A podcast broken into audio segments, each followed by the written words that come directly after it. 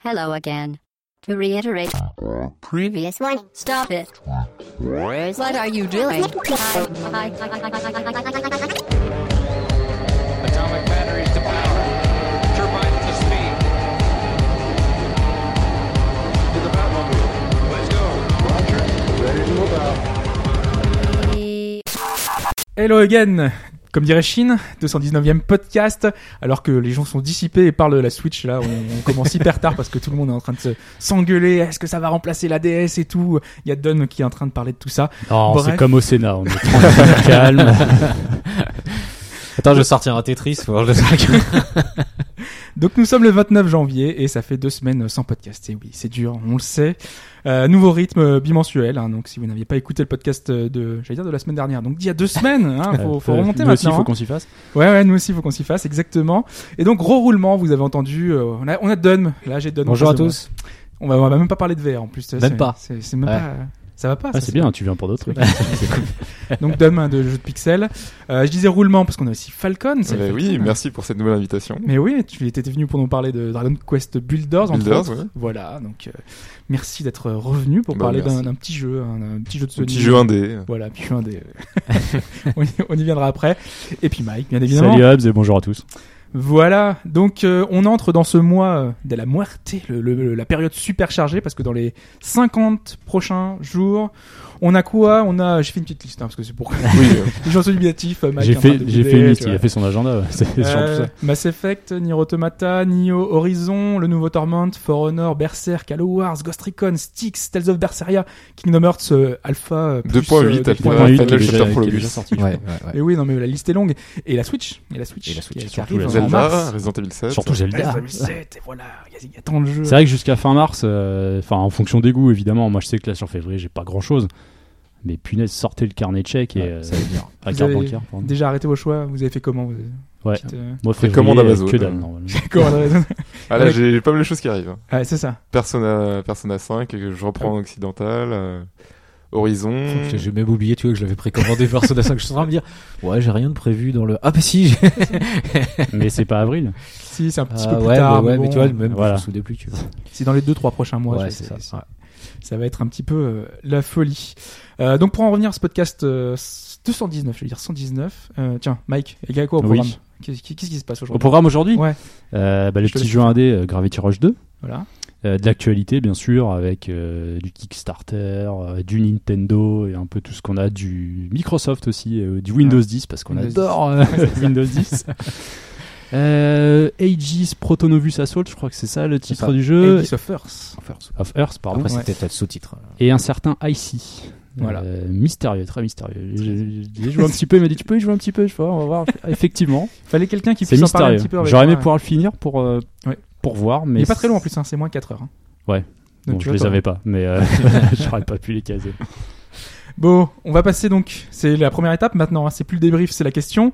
Euh, donc déjà, euh, juste, euh, c'est pas la question en elle-même. hein, euh, Est-ce qu'on, enfin, comment on sauvegarde dans Resident Evil 7 Juste, euh, c'est un rapport avec la C'est un magnétophone. Ah, une espèce de magnétophone, magnétophone à cassette à l'ancienne. C'est Ah, avec les cassettes les gros Ouais. boutons play, pause, Ouais, enregistrement. C'est plus l'imprimante, on, Non, comme on la machine à écrire. On a évolué. C'était machine à écrire. On est passé. C'est machine à écrire, c'est ça. A. Imprimante, euh, on marque, oui, On est passé à la cassette. Oui, c'est vrai. Non, mais parce qu'en fait, ça avoir un rapport avec, avec la question, puisque moi, j'ai toujours trouvé ça habile dans Resident Evil d'avoir ces, euh, ces machines à écrire et ces rubans à récupérer pour pouvoir sauvegarder, parce que je trouvais ça un peu logique, presque. Il y avait une, voilà, un système qui était plutôt ingénieux. Bah, tu devais original. gérer tes sauvegardes en fait. Euh, autant tu gérais tes cartouches, euh, enfin pour ton pistolet, que tu devais aussi Ouais. gérer tes sauvegardes. C'est assez particulier. Ouais, mais- c'était presque crédible, finalement. Ah oui, dans- mais ça, dans- ça dans se tenait. C'est une gestion. euh, ça pouvait être aussi frustrant. si C'est pas je rentre dans le menu, j'appuie sur sauvegarde ou ma sauvegarde ça, ouais, automatique. Ouais, euh, surtout que là, il n'y a pas de cartouche dans le set. hein. Non, C'est- non, C'est dès que t'en trouves un. Ouais, alors, ça veut pas dire qu'il y en aura partout. Je sais pas, moi je sais pas encore beaucoup avancé. Il y en a pas tant que ça, justement. Voilà, Ils ont faut assez, quand même assez gaffe, mais par contre, tu peux sauvegarder autant que tu veux. Il n'y a pas de limite. T'as pas de limite. non. euh, Enfin, j'en ai pas vu après. Aller sur les Aurore, en général, c'est beaucoup ça. c'est- On t'impose le truc pour stresser un peu plus encore. Ouais, mais les, les, les, Ah ouais, les étapes sont assez longues entre les deux. Du coup, t'as pas vraiment. euh, Ouais, t'as le temps d'avoir peur. Pas le temps d'avoir. t'as besoin. Ah ouais, j'aime bien cette gestion des sauvegardes comme une ressource. Par exemple, dans les Metal Gear, euh, pour atteindre le rang Big Boss, donc le rang ultime, bah, justement, il faut faire un nombre de sauvegardes assez limité, en général, moins d'une dizaine. Et là, c'est assez tendu. Ça s'est tendu, surtout que t'as- tu dois jamais te faire repérer, jamais tuer personne, euh, utiliser le moins de rations possible. Mais je pense que ce sera pareil dans Resident 7. Je pense que si tu veux faire des, certains trucs, tu auras un nombre. Il va te dire sûrement à la fin combien t'as sauvegardé. Ouais, parce que tu vois, tu l'as, euh, donc euh, enfin, moi, Ouais. je- moi j'en ai pas parlé, Ouais. mais vous avez De- tous les deux. de- ouais, de- dans deux configurations différentes parce que toi tu joues sur PS4 avec le PSVR. Ouais. Et moi sur PC euh, sans casque en voilà. version classique quoi. Quand dire. ça bug pas. Ouais. Donc on aura peut-être Ouais, parce que pour l'instant la version PC c'est ça va et ça va pas quoi. Donc euh, pourquoi est-ce que je parle de ça et des sauvegardes Parce qu'en fait c'est le, le sujet de cette question. Euh, en l'occurrence, je vais vous donner quatre jeux et trois des jeux que je vais vous citer euh, font un peu comme Resident Evil, c'est-à-dire qu'ils ont une sauvegarde pas tout à fait classique. Donc dans ces quatre jeux, il va falloir trouver l'intrus, celui qui a une sauvegarde tout à fait normale. Alors, je vous l'ai dit, hein, c'était pas très compliqué, donc normalement vous devriez trouver si vous avez joué au jeu en l'occurrence.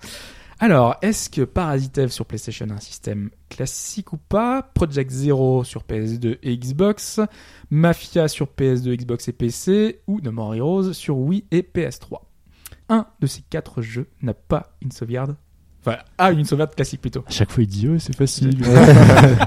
Et du coup, je. Ouais, non, je- Alors j'ai pas joué à Mafia. Ah bah, bah du coup on va faire une réponse collégiale. Moi j'ai pas fait le premier donc euh, Comme ça, ça sera peut-être... Putain, j'ai euh, fait Parasite Eve à l'époque, je me souviens plus Ah, du tout plus, du non. système de sauvegarde. Alors, C'est dans No More Heroes, faut aller aux toilettes. ah, ah. Project Zero je suis sûr que non. dans Mafia, ça irait bien, tu vois, avec le titre. Du coup. Dans Mafia, je sais pas, que t'as eu, justement, tiens, machine à écrire comme on parlait, ou. Bah, dans le 3 Putain, je me rappelle déjà plus. J'en ai fait aucun, alors je vais pas pouvoir arrêter sur Mafia. Euh, attends dans le 3 c'était comment? Non mais je crois que c'était des points classiques. Dans le 2, il y a des sauvegardes automatiques et tu sauvegardes quand tu veux. il me Ouais semble. voilà il y a des saves automatiques aussi. À moins que le premier vu Ah, qu'il le était- premier sur PS2, tout ça, t'as pas de sauvegarde automatique sur PS2. hein. Attends Project Zero, Parasite ouais. Eve, euh, Mafia et Euh, No More More Heroes. Heroes. Hmm. Bah, Parasite mais connaissant le jeu, euh, je l'ai pas fait, mais connaissant le créateur du jeu, j'ai envie de dire, il y a forcément une connerie. Et en fait, je sais pas. On va vous éli- éliminer une réponse, No More Heroes. Aller aux toilettes, ce n'est pas classique. Voilà. Donc, en l'occurrence, Voilà. voilà. on peut éliminer No More Heroes. Voilà. Je, vous- je sauvegarde dans un endroit particulier et pas. Ouais, personnellement, je dirais, je dirais, euh, je dirais Parasite Eve, mais euh, après, j'ai pas fait Mafia, donc je sais pas. J'ai pas fait Mafia, je me souviens plus du tout Parasite. J'ai un gros doute. Finalement, je vais aller sur Project Zero en fait. Parce que j'ai un doute. Ah, tu euh, parles opposé, toi, Ouais, ouais, non, mais j'ai- pas dit la même chose Ah, c'est début. collégial. Ah, c'est collégial, merde. T'as fait Parasite Mais ouais, j'ai fait Parasite. Je Bah, l'ai fait deux fois beaucoup. même, mais je me rappelle pas. Mais justement, ça m'a pas marqué. Puis on est sur PS1, euh, ils allaient pas chercher souvent des trucs compliqués, mais euh, ça se trouve. Moi, je sais pas. Ça se trouve, il y avait un truc et je me souviens plus, mais franchement, euh, Parasite qu'on se décide. euh, Alors, on voit Hobbs en train de rigoler. Ah ouais. Parce qu'il En va plus, qu'on la tourne musique, il dure autour. Ouais, mais- tourne autour c'est vrai, quand t'as fait les jeux, c'est relativement simple. Et encore, si Ouais, tu t'en souviens. ouais, quand tu t'en souviens. Par exemple, un des exemples que je vous ai pas mis et que j'avais failli mettre, c'était GTA 2. Et dans GTA 2, en fait, il fallait aller dans un bâtiment, euh, dans une église. Il fallait payer en plus pour sauvegarder. Ah, comme dans Dragon Quest.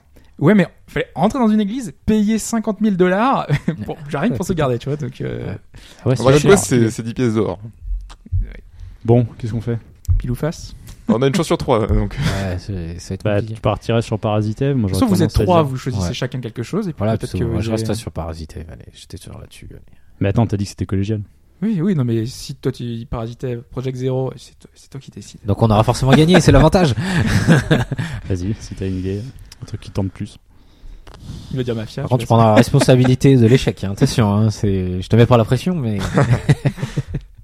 Bon, je, je suis vraiment Mike et Project Zero. Ok. Project euh, Zero. On part sur Project Zero. Très bien, donc réponse en fin de podcast. Mais tout de suite, on passe à la première chronique avec Gravity Rush.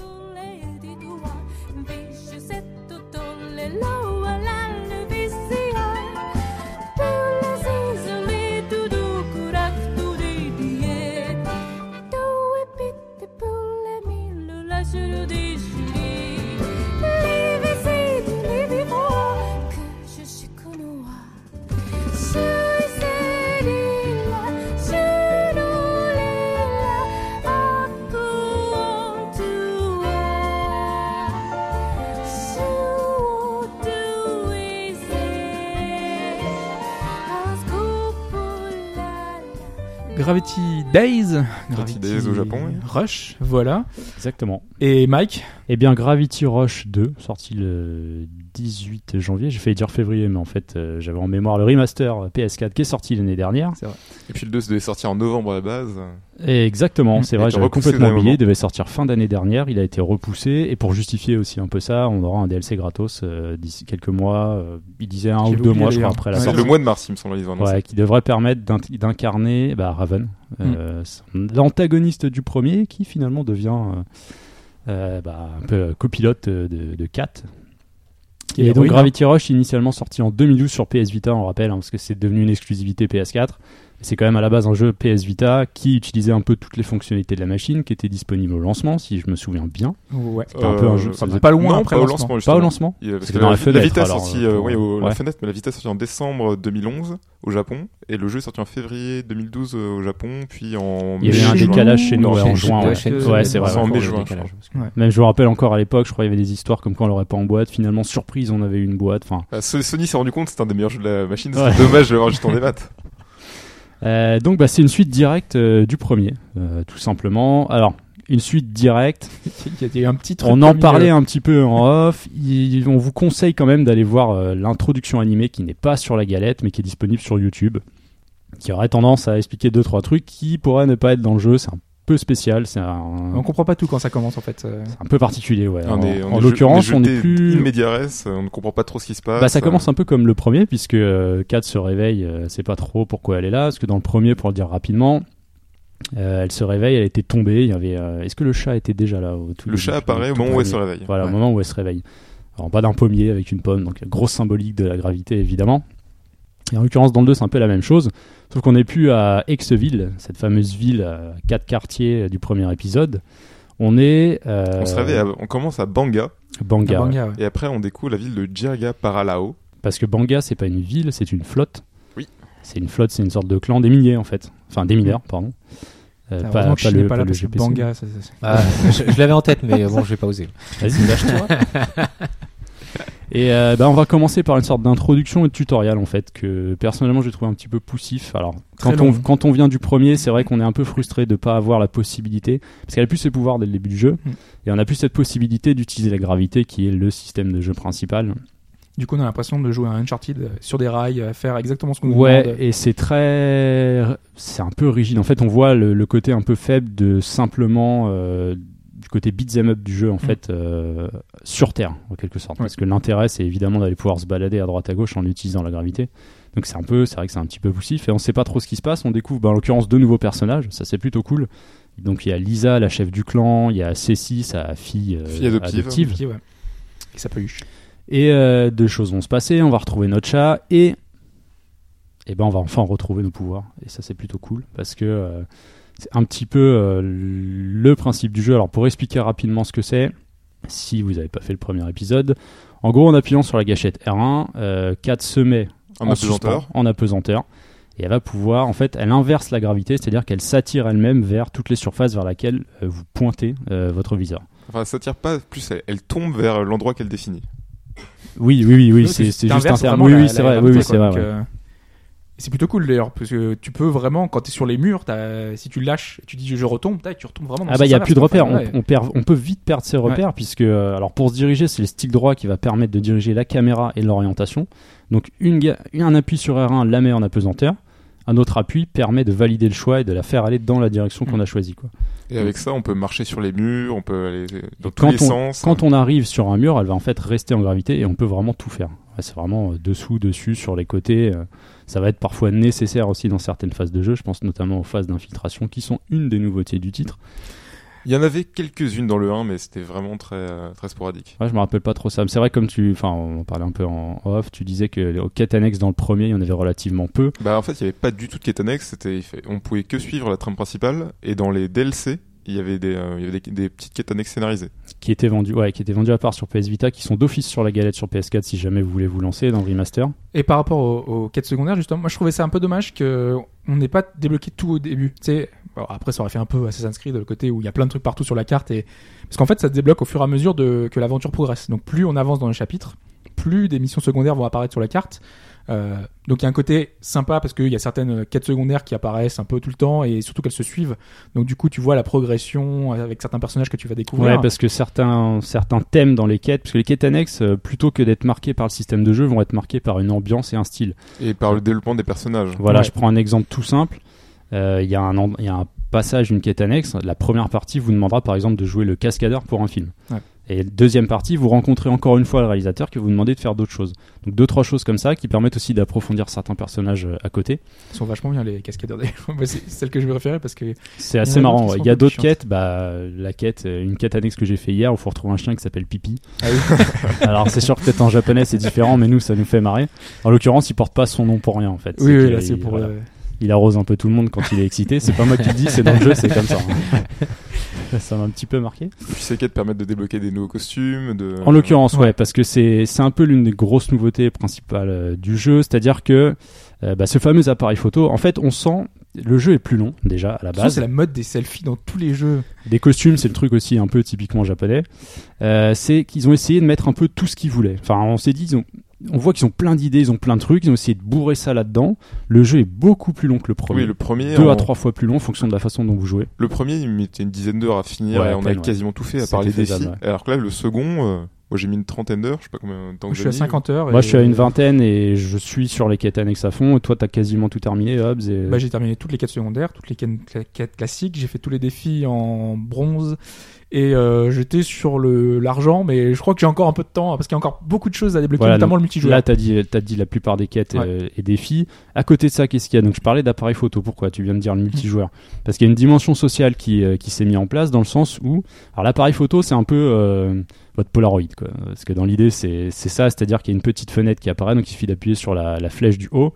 Vous passez en mode appareil photo en vue subjective ou en appuyant sur la gâchette L1, euh, permet de euh, mettre 4 au centre de l'écran. Euh, alors la zone est relativement restreinte, je trouvais ça un petit peu dommage. C'est pas. Ouais. Alors il faut savoir que c'est pas un mode photo comme dans certains jeux récents qui reviennent en remaster. Je pense à Uncharted, je pense à Last of Us qui se mettent des, des petites mises à jour comme ça. Où en fait dans une zone 3D, on va bouger la caméra, rajouter des filtres. Là, c'est plus, euh, c'est vraiment le côté euh, personnel. C'est un peu comme si tu sortais ton téléphone et que tu faisais toi-même tes photos. Bah, c'est les photos Et en mode et selfie, tout, quoi. donc, Voilà, euh, c'est ouais. ça. Donc avec des filtres. Alors euh, moi, j'en ai que deux pour l'instant. Je sais pas s'il y en a d'autres à Ah, récupérer. si, si, il y en a plusieurs. Moi j'ai rétro Ouais. et couleur vive, donc il y en a plus que ça. Ouais. Ok. Euh, la possibilité, alors ça c'est très bizarre, je sais pas pourquoi ils ont mis ça comme ça, je pense que c'est une question d'ergonomie, même si c'est un peu, un peu space. Euh, on peut changer de costume uniquement dans le mode appareil Ah photo. oui. Oui, on peut plus le- changer le costume depuis chez soi, c'est un Voilà. peu particulier. Donc c'est plus sympa de pouvoir le faire quand on veut, mais alors pourquoi être obligé de passer par l'appareil photo? Alors, Moi je sais que dans le mode appareil photo, il y a tellement de touches de trucs. Oui, on peut, on Euh, peut prendre tiens, des je vais pauses. afficher la euh, carte. Ah mince, bah, j'ai affiché l'appareil photo. Enfin, donc, voilà, on peut prendre des pauses aussi. Alors des pauses qui sont pas figées, elles sont dynamiques, donc c'est-à-dire que c'est à vous de prendre la photo quand vous le souhaitez. Ça, c'est un peu dommage, je trouve. C'est difficile du coup de prendre exactement la pose que tu veux. T'es obligé de relancer l'animation quand tu veux prendre la. ouais, bah moi j'ai enchaîné procédure. 5-6 photos pour faire des, Ouais, des c'est trucs. ça. Après, moi je trouve que c'est assez sympa en fait. Alors pourquoi il y avait une dimension sociale multijoueur? Parce qu'en fait la plupart de ces photos-là permettent en premier lieu d'initier euh, une forme de chasse au trésor. C'est-à-dire que, alors principalement, moi je trouvais que ça, enfin j'ai l'impression que ça fonctionnait plus avec les gens de ma liste d'amis qu'avec des inconnus. Enfin, je t'ai vu, vu souvent, toi par exemple, Hobbs. Après, d'autres de temps en temps. C'est-à-dire que vous allez prendre une photo d'une, euh, c'est un coffre qui ressemble à une pomme. On reste toujours dans, dans cet esprit de gravité. hein. Et en fait, le, le but pour vous, c'est d'essayer, ou pas en fait, ça, c'est, ça dépend comment vous jouez, d'essayer de faire comprendre euh, où se trouve la pomme. Et à ce moment-là, en fait, la photo est envoyée à un joueur euh, de par le monde, ou alors dans la liste d'amis. Je pense que peut-être qu'il cible en premier lieu. euh, je sais pas trop. Le jeu, tu peux pas comment il fonctionne. Il me semble qu'on peut choisir pour les défis, tu on peut choisir si on envoie sa liste d'amis Pour les ou défis, ouais, un pour les photos, non. Ah non, pour les photos, non. Tu Ouais. choisis juste si tu veux l'envoyer tel que tu tout- l'as cadré, en fait. J'ai mais beaucoup de c'est toi, ouais, mais euh, je. Ouais, voilà, c'est ça en fait. J'ai l'impression qu'il va peut-être plus cibler la liste d'amis. Donc, si par exemple je reçois une photo de, de Hobbs, et je vais avoir un, un lieu, un endroit, donc quand je vais valider la chasse au trésor, il va m'emmener dans une zone proche d'où pourrait se trouver le coffre, et je dois me servir de la photo qui est affichée en bas à droite pour essayer de retrouver l'endroit. En fait. en général, moi, par exemple, j'ai essayé de prendre en photo un truc symbolique, quelque chose qu'on peut ouais. reconnaître. euh, on peut Ouais. Vraiment, euh, ça va être un grand bâtiment, ça va être un lampadaire, ça va être euh, le. Je mets 4 à l'envers exprès en mode gravité pour savoir que c'est en dessous d'une plateforme. Donc, tu essayes de, de mettre des indices visuels pour comprendre que euh, il y a euh, ce coffre qui est là. Enfin, cette Tu pomme. peux jouer un peu, Voilà. euh, tu peux faire ton salaud. Et tu et- fais un brin d'herbe, quoi. Ouais. Des merdes de Tu dis, toi. démerde-toi, hein, Oui, juste- tes photos, elle était comme ça, c'était horrible. J'ai Justement, genre, un quart d'heure à trouver. Mais quoi. pourquoi j'ai pas voulu faire des fois Parce que des fois, il y, a des- il y a des endroits et des photos. Tu sens que c'est un peu le seul moyen d'indiquer à quelqu'un. Moi, je voulais pas faire la même chose, donc j'essaie de Bah oui. autre chose. Quoi. Me suis dit, cherche et puis blague. tu verras. Et quoi. justement, si t'es euh, sympa et que tu montes plein d'indices, le- la personne qui va avoir ta photo va trouver le coffre et tous les deux vous avez une récompense. La personne trouvera le coffre et toi tu auras des oui, jetons en parce plus. que tu l'as aidé à trouver, donc tu reçois. Alors les jetons, les jetons de poussière, si tu peux expliquer rapidement. Alors les jetons de poussière, donc c'est entièrement lié à ce système, à cet écosystème online. C'est euh, quand on envoie des photos, euh, on envoie des défis à sa liste d'amis ou à un inconnu. on peut par exemple envoyer son meilleur temps sur une course, sur un défi. Et si euh, la personne euh, te bat, bah, elle gagnera un bonus supplémentaire. Mais si euh, tu gardes ton titre, bah, tu auras 20 jaunes de poussière au lieu de 5. Et en gros, ça sert à débloquer de, de nouveaux meubles, de nouvelles tenues, de, de nouvelles poses. Et Mais il y a pas, par contre, euh, c'est vrai que je me fais la réflexion, j'ai pas vu d'échelle pour débloquer en fait. J'ai pas vu de liste qui me dirait. Alors, ça, ça se trouve dans le les- système. dans hein. le système, les statistiques. ah, c'est dans les stats. Ouais. Oh la vache, ah ouais, c'est mal gaulé quoi. Enfin, Et- je pensais avoir un menu ou quelque chose qui allait me dire tiens. Au début, euh, c'est vas voir. 100, 200, 300, et après, ça passe à 1000, 2000, 2000, 3000, 6000. D'accord. Voilà, moi, moi- je croyais que c'était une surprise. en fait. Moi Hobbs, on a plus d'une trentaine d'heures de jeu. Moi, j'ai 600 jetons, il y en a 800.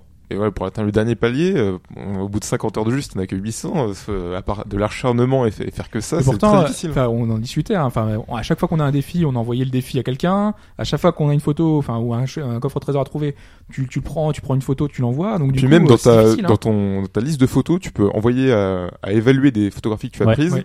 Et donc, quand quelqu'un te dit ouais, un, un like, bah, tu gagnes des jetons en plus. Mm. Mais bon. Ça, en ça monte pas vite. Hein. Mais je crois que c'est un peu le même principe aussi dans parce que bon voilà on a fait un peu le tour du côté alors il y a peut-être le minage aussi qui est lié au, au social il y a pas quelque chose comme ça un classement?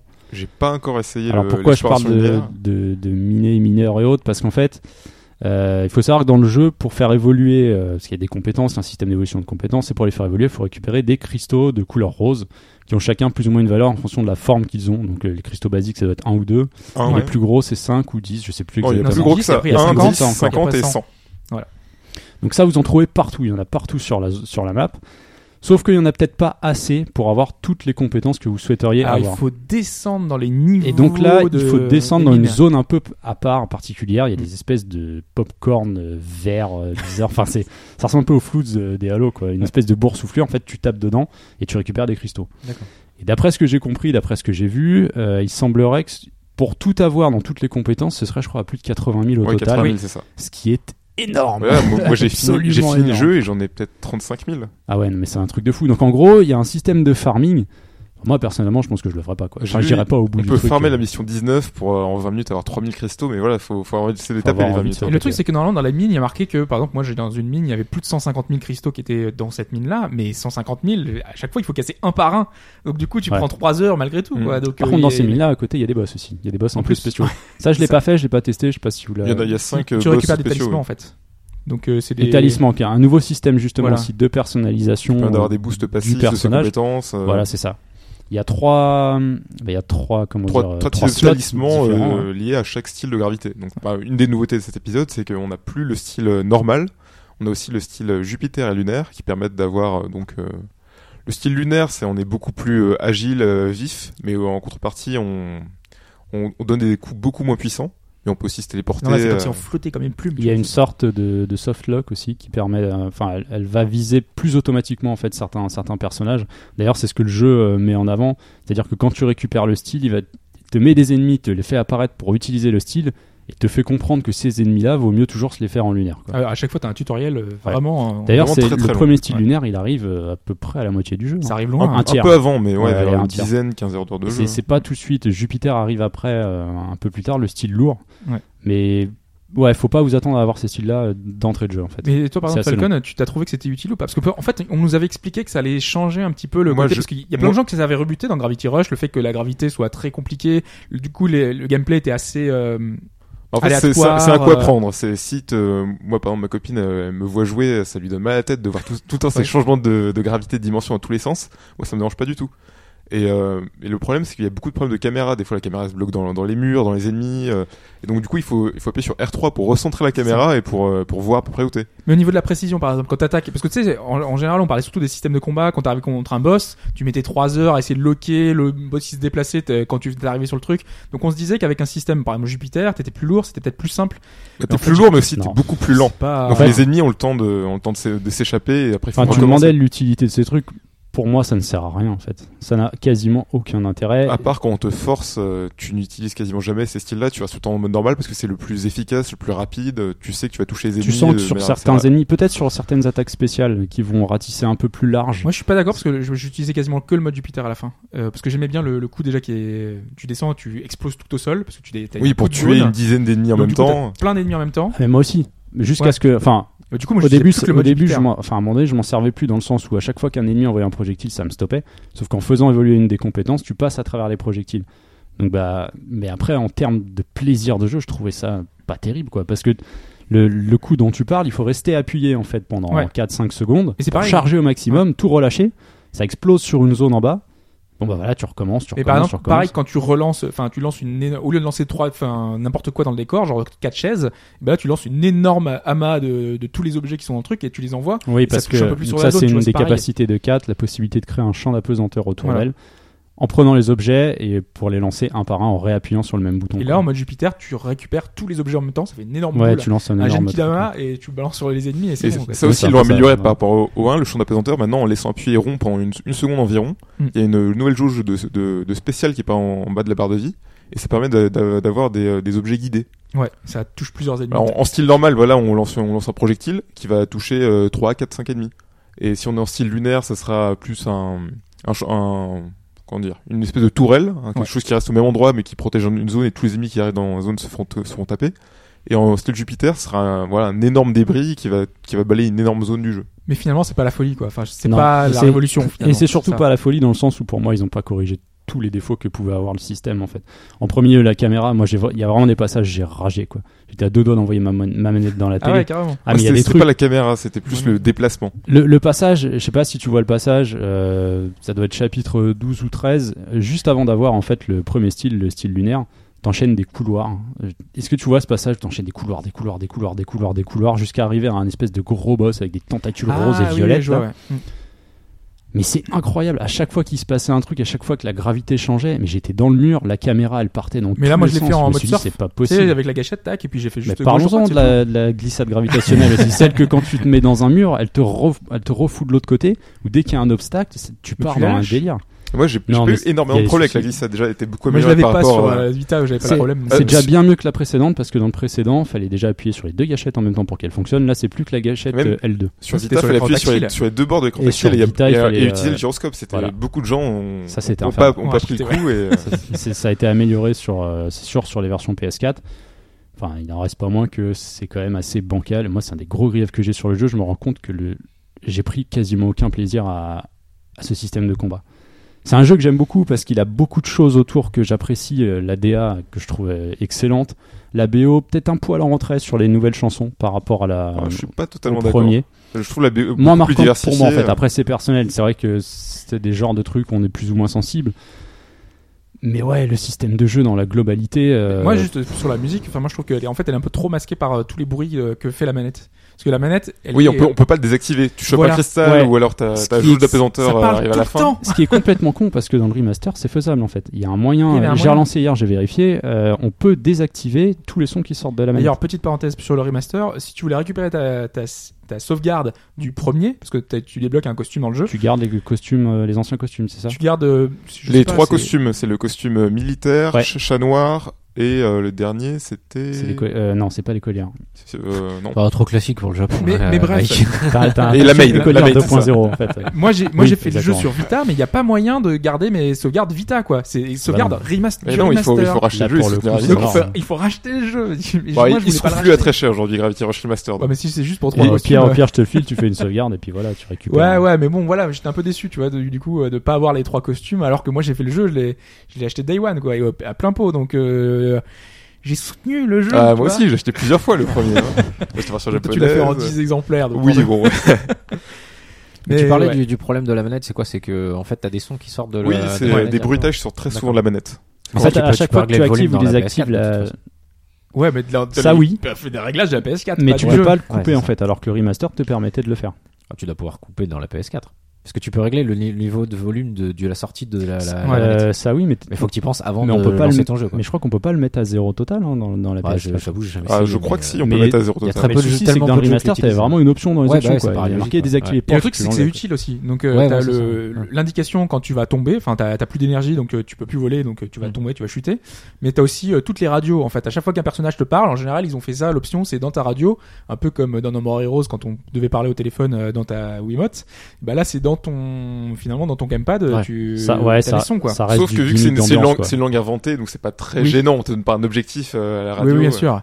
Mais c'est marrant, enfin, Ouais, c'est sympa, ouais. ça- c'est sympathique. Mais le truc, c'est que moi, j'ai- tout le temps, j'avais le, le son de ma manette et j'avais pas le son de ma télé. Donc, du coup, j'ai l'impression de pas trop entendre les musiques. Et euh, moi, genre, la musique de plus jeune, enfin, j'a- j'adorais ce côté Ah oui, jazzy moi et tout. tu vois, c'était Euh, génial. moi, j'ai j'ai beaucoup aimé cette BO. Je crois que je la préfère à celle du 1. Et on a oublié de le préciser, c'est composé par euh, Tanaka Koe. Donc, c'est un grand compositeur japonais qui a, qui a travaillé Une entre autres sur, comme le bras. oui, euh, sur euh, One Piece, sur Gundam, Gunbuster, Diebuster. One Piece, ouais, vrai. Le, le film One Piece, la série One Piece, il a fait donc le premier Gravity Days, euh, Resonance of Fate, un excellent excellent RPG sur euh, sur PS3 Sega, 360 de Sega. Alundra aussi, Sakura Wars, quelques jeux comme ça que moi j'ai pas fait, mais euh, Ah, j'en ai Oui, énormément, mais voilà, c'est un, très très grand compositeur et euh, j'en profite pour euh, pour parler de l'émission euh, Afterbeat qui a consacré un numéro à la bande, à la bande originale du premier Gravity Gravity Days, qui analyse la- le degré de composition, enfin d'un point de vue musicologique. le- qui était très bien cette émission effectivement d'ailleurs il parle je crois de, la, de, de cette langue inventée euh, parce qu'on entend il y en a beaucoup qui disaient est-ce que c'est du français euh, est-ce que c'était Bah, de l'anglais mais il y a des un moments- mélange un peu de Bah, je les- me suis posé la question aussi. Je me suis demandé si c'était pas un peu du franc-ponais, tu sais, euh, mixé Oui, bien pour sûr, dire bah, voilà, on a les Japonais qui aiment beaucoup la France, et puis euh, il y a le, le fait aussi que la direction artistique, on a oublié d'en parler, mais les cinématiques c'est sous forme de cases de bande dessinée, et à plusieurs reprises Sonia parlait Pour les de, dialogues, c'est ça. ouais. de l'inspiration de la bande dessinée française et en particulier des, des, des planches de Mobius. Ouais, Donc, euh, Je- Jean Giraud, un, très très grand auteur de bande dessinée qui est décédé il y a quelques années. Donc euh, s'ils sont inspirés de Jean Giraud pour l'esthétique, bien sûr que pour euh, la langue, ils sont inspirés du français. il l'avait dit dans une interview hein, qu'il y avait du français euh, Et dans la musique mixé, aussi, euh. je sais plus quel quartier c'est. C'est de l'accordéon. Tu dis ok, c'est le Paris des années. Ouais. euh, c'est- vraiment ça, et c'est assez cool. Quoi. Mais j'aime vraiment l'idée de, de- En plus, ils ils l'ont poussé au maximum parce que là, il y a plein de personnages qui parlent. Et donc, tout le temps, euh, Kat, elle est en train de dire des, des, des trucs et tout. elles- ils interagissent entre eux. Il y a des petites remarques. Et ils parlent de- comme les Sims, avec les Sims, quoi. Finalement, c'est un Simlish. Ouais, Moi, je trouve ça plus joli que. Simlish quand même. hein. Oui, c'est plus joli, ouais. Ouais, c'est beaucoup plus. Euh, T'as un petit côté latin dans. dans Et moi, j'aime beaucoup le, le timbre de- des voix qu'ils ont réussi à trouver. Mm. Et par contre, voilà, le- les- tous les bruitages dans la manette, euh, quand, à chaque fois que tu trouves un cristal, à chaque fois que tu vas te, que ta, ta joue d'abandonnateur va tomber, c'est très vite énervant. C'est dommage. En plus, ça masque un peu tout. Enfin, bref. Oui, mais ouais, cette BO, euh, je, je, est vraiment vraiment exceptionnelle. Bah, c'est surtout que la BO du 2 en fait reprend une grosse partie du premier. C'est plus des arrangements que des reprises. euh, Bah, tel. Pigeon c'est la même. Euh, quand tu oui, reviens sur tous les quartiers, tous euh, les du quartiers des premier villes. épisode, on a oublié de le BO, préciser ouais. aussi, mais euh, on, on retrouve toute la ville du premier. Donc euh, la zone du jeu, ils ont annoncé qu'elle était deux, f- deux fois et demi à trois fois plus grande que celle du premier jeu. C'est un peu normal en même temps vu que c'est un jeu PS4 à l'ambition, au budget beaucoup plus Et important. d'ailleurs, enfin, je sais pas vous, mais euh, je- en fait, euh, en retournant justement dans ces dans ces niveaux-là, euh, on se rend compte déjà à quel point il y a eu un travail, notamment euh, sur la fou- sur l'impression de vie de ces Oui, bien nouveaux ces nouveaux lieux. Dans le premier, dans le, dans- et le premier, dans le remaster, il y avait assez peu de PNJ, euh, les, euh, les, euh, il y avait peu d'endroits où aller, peu de quêtes annexes, euh, voilà, voilà. Et là, et là, on voit dans le 2, il y a beaucoup plus de, beaucoup plus de budget, il y a beaucoup plus d'éléments à l'écran, beaucoup plus d'animaux qui, qui se promènent. Et je euh. pense qu'ils ont bien fait de mettre le marché en premier endroit parce que t'as vraiment l'impression de voir tout le temps quelqu'un qui passe à gauche, à droite, euh, Ouais, tu vois des canards, des chiens, des... Voilà.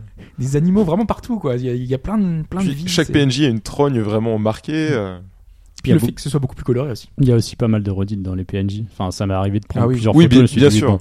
Mais ça, tu le comprends. hein, c'est pas, c'est pas forcément un grief. C'est c'est malin n'empêche ce qu'ils ont fait parce que en fait chaque PNJ a un portrait. Enfin chaque PNJ a un portrait. Il y a une je sais pas combien Pratiquement tous. Une, Oui, une ou une- trentaine de PNJ. peut-être un peu plus, oui. Et, et à chaque fois que tu reparles, tu parles à un PNJ qui va pouvoir te faire une remarque, par exemple, où est-ce que tu as vu euh, tel marchand Euh, Enfin, dans une quête, on va te demander de trouver un marchand, et donc à ce moment-là, tu tu questionnes les gens dans la rue. Oui, ça c'est une nouvelle mécanique. On doit Ouais. demander son chemin à un dépassant, on doit montrer une photo à quelqu'un. C'est la chaîne nous, quoi. Ouais, c'est Oui. sympa ça. C'est pas, En fait, t'as c'est pas aussi bien que réussi dans Shenmue, mais Ouais. c'est. euh, T'as des persos qui ne réagissent pas, donc ils vont faire le nom de la tête. Pour ceux pour lesquels ils vont réagir et discuter, il y a un artwork qui, pa- qui, est- qui a été travaillé pour, en fait, si tu veux. D'accord. Donc c'est-à-dire un type de modèle de personnage à son artwork pour une petite discussion qui dure euh, quelques secondes que tu passes en, en mode BD, en fait. Ouais, c'est sympa. Et, euh, et juste aussi pour prendre encore cette comparaison de, de, de l'ancien et du nouveau. Par contre, j'ai un petit regret, c'est que en fait le monde est, je trouve, est très vertical. Enfin, on est sur une un étendue de voilà, alors que les anciens c'était très labyrinthique. Quand on retourne, euh, quand on a, on va on chez Katz, à, à c'est tout en hauteur, il y a plein de choses qui sont dans les bâtiments, etc. Et là, j'ai moins eu cette impression-là. J'ai, je me suis pas trop perdu. parce que la construction du monde est un peu différente. Ouais. Exil, c'est euh, c'est quatre principales îles qui sont axées autour d'un pilier euh, global, donc le, pi- le pilier du monde, Voilà. alors que Djelga par là-haut, donc le- ne- la nouvelle ville du jeu. Les noms qui sont, tu les connais par cœur. Ah ouais. Donc la nouvelle ville de- du jeu, c'est euh, un peu des îles volantes ou alors des îles artificielles qui sont qui utilisent une technologie particulière à l'aide de cristaux. Donc forcément, c'est plein de petites villes éparses qui forment un, un tout à peu près cohérent.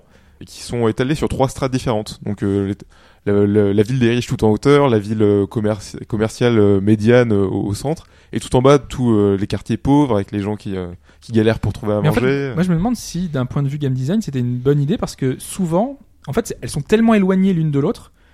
T'as des, des bonus partout au milieu, en fait, on- pour te dire, euh, oui, bah regarde, de toute façon c'est trop loin, tu peux pas l'atteindre, donc forcément on te met un bonus au milieu pour que tu y ailles jusque Même si à cet endroit-là. dès quoi. le premier tu, tu trouves comment euh, comment gratter gratter le système. Ouais, t'as bon. une t'as une jauge qui se permet de d'utiliser tes pouvoirs de gravité qui dure euh, au début 20 secondes, à la fin presque une minute. Mais tu te rends compte que quand la quand la quand la jauge est sur, est sur le point de de, de prendre fin, tu, tu te diriges vers le haut, tu te tu- laisses tomber. et tu Et, ouais, et voilà, ça prend peut-être deux secondes à Moi, recharger que je ta trouve barre et tu par rapport à ça, c'est que euh, vu que tout est plus grand, qu'il y a plus de distance à parcourir, euh, qu'ils aient pas permis un niveau de vitesse supplémentaire dans le, dans le déplacement en fait. Oui, ça aurait été. Comme euh, je vais prendre l'exemple de Bat- d'un Batman, euh, les jeux Batman par Rocksteady, où tu as au fur et à mesure de ta, pro- de ta progression une évolution de la vitesse de ton grappin en fait. J'ai vraiment cru à un moment donné qu'on me laisserait la possibilité de faire ça, ce qui n'est pas le cas. À la place, et je trouvais ça dommage, euh, en fait. Pour téléporter, mais. euh, Ouais, quand tu les découvres, faut d'abord les découvrir. Ouais. Après, dans la globalité, euh, moi, je, enfin, je voudrais revenir ra- rapidement sur le rythme de jeu que j'ai trouvé assez haché et mal foutu. Il est plus long, donc ils ont voulu mettre beaucoup de trucs dedans, ça se sent. Euh, mais ça se sent aussi dans la façon dont ça se déroule. Et enfin, moi, je sais qu'il y a plusieurs passages. Je me suis dit, je vais pas y arriver, quoi. Parce que le système de jeu, parce que les caméras, parce que euh, Ouais, le système de jeu a assez peu évolué par rapport au premier. Ça reste un all ultra classique où il y a une seule touche euh, carré pour tirer des combos, une touche d'esquive, une touche pour, pour le champ gravitationnel. Et on sent qu'ils ont fait, ils ont amélioré, euh, ils ont créé beaucoup de contenu, mais ils ont assez peu retravaillé les bases. Le premier a c'est des, ça, de ouais. gros problèmes de caméra qui sont toujours présents dans le 2. Le système de combat est toujours euh, assez classique, même si ouais, ils ont essayé d'améliorer un ouais. un petit peu, de créer de nouveaux styles, de ils ont, ils ont surtout essayé de Et diversifier sur les, les PS4 missions. aussi, c'est que c'est plus large et c'est. On... Je trouve que c'est plus maniable que quand on était sur Vita parce que c'était C'était très triqué, un- oui. On avait un champ de oui, parce que du coup, c'est vrai que t'as pas fait le remaster, toi. Mais Non. euh, oui, oui, Ouais. mais de toute façon, c'est quand même plus maniable. Ça reste plus maniable sur PS4. Ah, ça- C'est même pas une question d'écran, c'est une question de contrôle en fait à la base. Ouais. Je trouve plus qu'un grand écran ou un petit écran. Euh, après, on perd légèrement parce que le moteur est un peu neuf. On voit que c'est quand même plus joli, c'est plus sympa. On perd en fluidité par rapport au remaster. mais- globalement, euh, que ce soit sur PS4 ou PS4 Pro, il est quasiment tout le temps en 30 FPS, mais on sent quand même beaucoup d'ennemis, beaucoup d'éléments Ouais. à l'écran parce que le moteur physique est Il y a totalement passages, nouveau. tu divises par deux facile. Ça dure pas longtemps, mais tu divises par Et deux. pendant une ou deux secondes, tu vois plein d'éléments à l'écran quand tu tues des ennemis, quand tu détruis des, euh, des, des éléments à l'écran, des boutiques, des machins, t'as plein plein de fragments D'ailleurs, tu parlais de PS4 Pro. euh, la version PS4 Pro ne va pas améliorer le framerate, mais va faire un upscale de résolution en fait pour ceux Oui, ça ça passe en intéresse. 4K. Ouais. Mais sinon, le jeu est globalement le même, il n'y a pas de différence entre les deux versions. Tu voulais, t'avais d'autres choses dans tes, dans les notes? Parce que Oui, moi j'ai quelques petits trucs. euh, oui. Oui, je voulais parler notamment des, de l'histoire des personnages. Ouais. Le premier, donc, se finissait en une dizaine, douzaine d'heures. On nous présentait un univers vraiment euh, fantasmagorique, vraiment. Moi, j'étais happé, toi, Hobbs, je sais que toi aussi. Ah oui, carrément. Parce que déjà, c'est euh, C'est un univers unique quoi. C'est visuellement, il y a une visuellement, DA c'est qui est incroyable. c'est- complètement fou. Les Il y, a- il y couleurs, a des les- îles volantes et tout. Ouais. Mais ouais, le premier avait des, des teintes assez ternes, du vert, du marron, du orange. Et là, ils ont, ils ont découvert le bleu. On, on- on découvre euh, Et pas que le bleu. Enfin, quand on Oui, descend à chaque fois dans le les bleu, le avec les rose. Ouais, il y a couleurs plein d'autres couleurs, il y a du vert et tout. Non, non, il- Oui, mais ça, ouais. ça a bien changé. ouais. les transformations de chaque personnage. Je veux dire, chaque, vrai, le euh, premier était assez tassé, euh, on finissait l'histoire assez vite, et donc cet univers, on n'avait pas le temps d'en profiter comme on en voudrait. Par exemple, le personnage de Raven, donc euh, la, la rivale du premier épisode, on la voyait assez Ouais, peu au final dans le jeu. rapide, ouais. Pour on ceux la qui la découvrent, hein, c'est la, la Régis de, de Sacha dans Pokémon. Oui, voilà, au lieu d'avoir un, Oui, ça. au lieu d'avoir un c'est petit bien dit, chaton ouais. qui peut voler, elle a un corbeau. C'est un et, corbeau, ouais. et voilà, c'est Kat en mode dark, euh, un peu plus sexy, et ce genre de choses. Mais, euh, mais voilà, là, le, le deuxième épisode, il, il corrige ce qu'on n'avait pas dans le premier. Le premier, c'est voilà, on, on découvrait Kat euh, qui est amnésique et qui sait pas, qui sait pas qui elle est dans, dans une nouvelle ville et qui découvre qu'elle peut voler grâce à son chat. Et on sait, on sait pas qui elle était, pourquoi elle était amnésique, où elle avait eu ses pouvoirs. euh. J'ai tellement peur quand les crédits ont défilé qu'on n'ait pas de réponse. Moi, je me suis dit, oh, putain, c'est pas possible. Non, mais on- Et heureusement, il y a un épilogue, mais euh, Il y a, ouais, il y a une fin, en- il y a une Wow. fin en deux temps en fait. ouais, ouais. c'est ça. un peu comme beaucoup de jeux japonais, comme MGS5, comme d'autres choses. Et là, le 2 répond à pratiquement toutes les interrogations qui étaient en suspens euh, par rapport au premier épisode. Donc, Et ça va. Enfin, enfin, ah, je sais pas vous, mais moi, j'ai trouvé que ça allait. il y a deux, trois choses Ouais, on n'a pas la réponse, mais c'est pas grave. c'est l'exécution et la façon dont on te l'amène qui pour moi ne fonctionne pas. Mais ça va, ça se tient en fait. Ouais, Il y a plein, de- y a plein moments où la narration, elle est pas, elle est pas très réussie. Comme on en parlait de l'épisode animé qui, euh, qui dure une quinzaine de minutes, qui fait le lien entre le premier et le deuxième épisode, il y a plein de choses qui sont très très mal racontées. Par exemple, on nous, on nous introduit dans l'animé euh, la, la zone de Neu Ilaléon. Donc c'est l'espèce de QG gouvernemental euh, de la ville de Exville. Sauf que ce, ce passage-là, dans le premier épisode, il était entièrement coupé du jeu. Il est modélisé, grâce à des glitches, on peut y accéder, mais on, à aucun moment on y va. Et du coup, quand on t'introduit ce- cette zone-là dans l'animé et dans le deuxième épisode, bah, on, te- on, on sort le nom, de, le nom de cette zone de la ville, mais tu, tu sais pas ce que c'est, tu, tu n'y as jamais été et jamais on te l'a mentionné avant. Donc, du coup, pour les scénaristes, c'est peut-être évident, mais pour le joueur, on peut être assez perdu. Ouais. Moi, quand j'ai vu l'animé, j'ai pas, pas compris tout de suite euh, ce qui se passait. J'ai dû le revoir après avoir joué une vingtaine d'heures pour comprendre. Ah oui, Kat a fait ceci, cela, elle vient de telle zone. Ouais, tout n'est pas clair. ouais. Tout n'est pas clair. L'hist- L'histoire voilà, répond à toutes les questions, mais dans la narration, dans l'exécution, il y a des choses qui sont pas très bien racontées. Même si, alors euh, là, c'est plus trop sur l'histoire en elle-même, c'est sur les thèmes qui sont abordés à côté. Alors, euh, c'est euh, La lutte des classes, le marxisme, C'est les ouais, qui ont fait leur, euh, leur petit article là-dessus sur le côté que ouais, c'est un jeu de gauche, etc. Enfin bref. Mais mais il y a pas que ça. Enfin, moi, avant que l'article paraisse, je m'étais noté qu'il y avait des thèmes vachement durs. T'as euh, le côté esclavage avec les hommes de couleur qui sont exploités par les riches. Euh, T'as la ghettoisation des pauvres qui sont vraiment dans des quartiers, c'est mal famé et tout. Ils ont vraiment pas d'argent. au, au départ, ça semble assez manichéen, mais c'est un peu plus subtil que ça. C'est Ouais, pas ouais. aussi. euh, T'as le fichage des, po- des populations avec le côté il faut des papiers et tout ça, enfin un truc euh, voilà. Euh, la relation donc riche pauvre, euh, la prostitution. Oui. Euh, T'as sur le euh, sur sur le port voilà, euh, tu as plusieurs femmes qui sont là, qui t'attendent voilà. Il y a, y a pas mal de choses ce beaucoup de quêtes annexes, on parle de, ouais, de sujets très durs, d'un petit garçon qui a perdu son grand-père, on, peut- on parle plus clairement de mort, il y a une quête où, on- où les personnages du premier épisode, Oji et Jean, donc euh, deux, deux habitants d'Exville, on apprend que le, le, le père de, de Oji est devenu alcoolique, euh, donc- Voilà. donc il faut faire une petite quête annexe pour l'en- l'empêcher de succomber à la boisson, quoi. Ça- on, parle, on parle clairement de mort, d'alcool, de prostitution, c'est... Mais il y avait un truc aussi euh, Pour un jeu Peggy 12, c'est assez étonnant. complètement. Et t'as aussi des trucs sur le logement. Et il y a, un- il y a une, euh, je sais pas si t'as vu, il y a une mini euh, où on te dit que pour dormir sous un pont, il faut un CV, une lettre de motivation. Qu'est-ce que c'est que ça.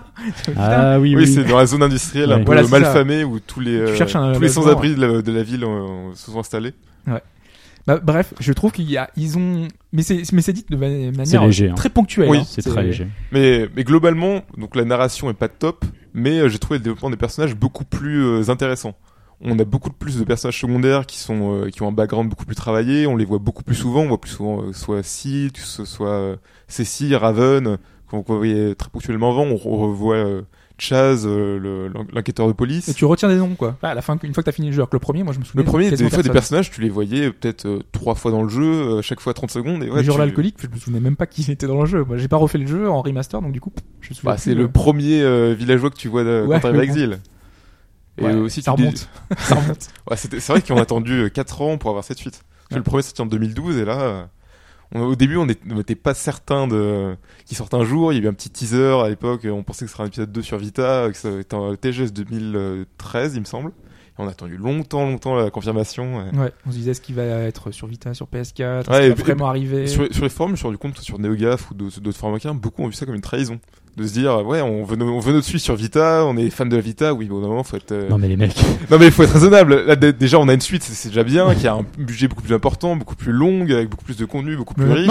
en même temps, c'est- ça, ça passe pour un abandon de la Vita. Enfin, c'est le jeu phare de la console. Oui, et on te euh. dit que la, la, la suite n'est pas sur la Bah, console. quasiment tous les exclusivités Vita Bah, sont, après, c'est passés cohé- sur cohérent PS4. avec le discours de Sony quand Ouais, ils ont dit qu'on soutiendrait plus la Voilà. machine, quoi. Point barre. Ils l'ont abandonné. Ils depuis avaient aucun ouais. intérêt. Le choix est logique. Le choix de la PS4. Quasiment toutes les grosses licences Vita sont passées sur PS4, sur PC, que soit les dernières pas, donc. euh, Oui, mais c'est stupide, alors que les, les tiers continuent euh, de, de, de nourrir la console. Finalement, il y a comme beaucoup de jeux sur Vita. Oui, mais Sony, font partie de ceux qui ont mis des, productions à gros budget, que ce soit les Uncharted sur Vita, ça, s'est pas vendu à leur hauteur d'espérance. Ils savaient que ce serait pas rentable, ils ont arrêté de. Ah ouais, je comprends pas pourquoi ils continuent pas de sortir quelques petits jeux quand même à côté, tu vois, de montrer. De... Ils ont continué pendant un temps, mais Parce jusqu'en qu'elle 2015. elle après, vivote euh, comme ça avec les tiers indés, ça suffit.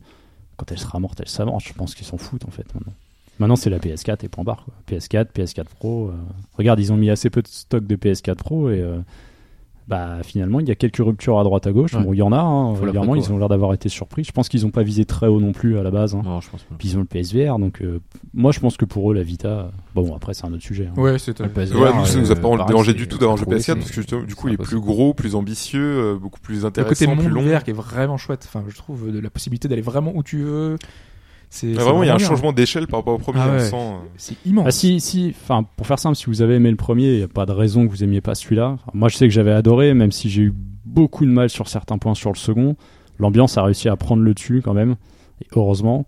Par contre, si vous n'avez pas aimé le premier, j'aurais du mal à vous conseiller la suite quand même. Bah, je vois rien qui puisse leur faire Ouais, changer franchement, hein. si l'ADA vous accrochez pas à la BO, si le système de jeu c'est même pas la peine, Ouais, beaucoup, pas. en beaucoup de personnes trouvé ça que c'est un beat'em très médiocre parce qu'au final on fait tout la même chose, euh, marteler carré, euh, aller dans toutes les directions, remarteler carré, faire un copier gravitationnel, ça ne change pas beaucoup. Le système de, de combat n'est pas beaucoup plus complexe, c'est pas. Mais moi, je joue pas à Gravity Rush pour ça. Moi, Moi non plus, moi, je joue pour pour me balader, euh. pour euh, Ouais, mais le problème- profiter de tout ce que le jeu Rien, le, le, le principe de ce, d'utiliser la gravité, de voler dans tous les sens, moi rien que ça, ça me, ça me fait kiffer. C'est- Mais je- ouais, c'est ça, c'est moi je, Superman, je vole et tout, et je, je kiffe, on, on voit 4 Ouais, mais c'est pareil. Moi, c'est le seul truc qui, qui m'a vraiment plu.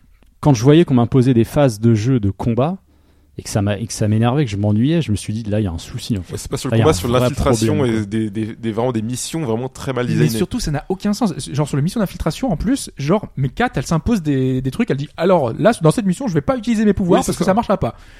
Et toute seule, elle se dit, ah bah j'utilise Ah pas mes pouvoirs. Et on sent, C'est aberrant, ça n'a y, a, aucun il y a plein de sens. choses qui, qui ne marchent pas. Par exemple, il y a, des- il y a une, pa- un- une mission où il faut pas se faire repérer par des pigeons, par exemple, parce que après Les ils vont, goélands, là. oui, ils vont, ils vont s'envoler et du coup ils vont faire repérer. C'est la pire mission ça. du jeu. Sauf que comme comme euh, ton stick, tu peux pas vraiment marcher.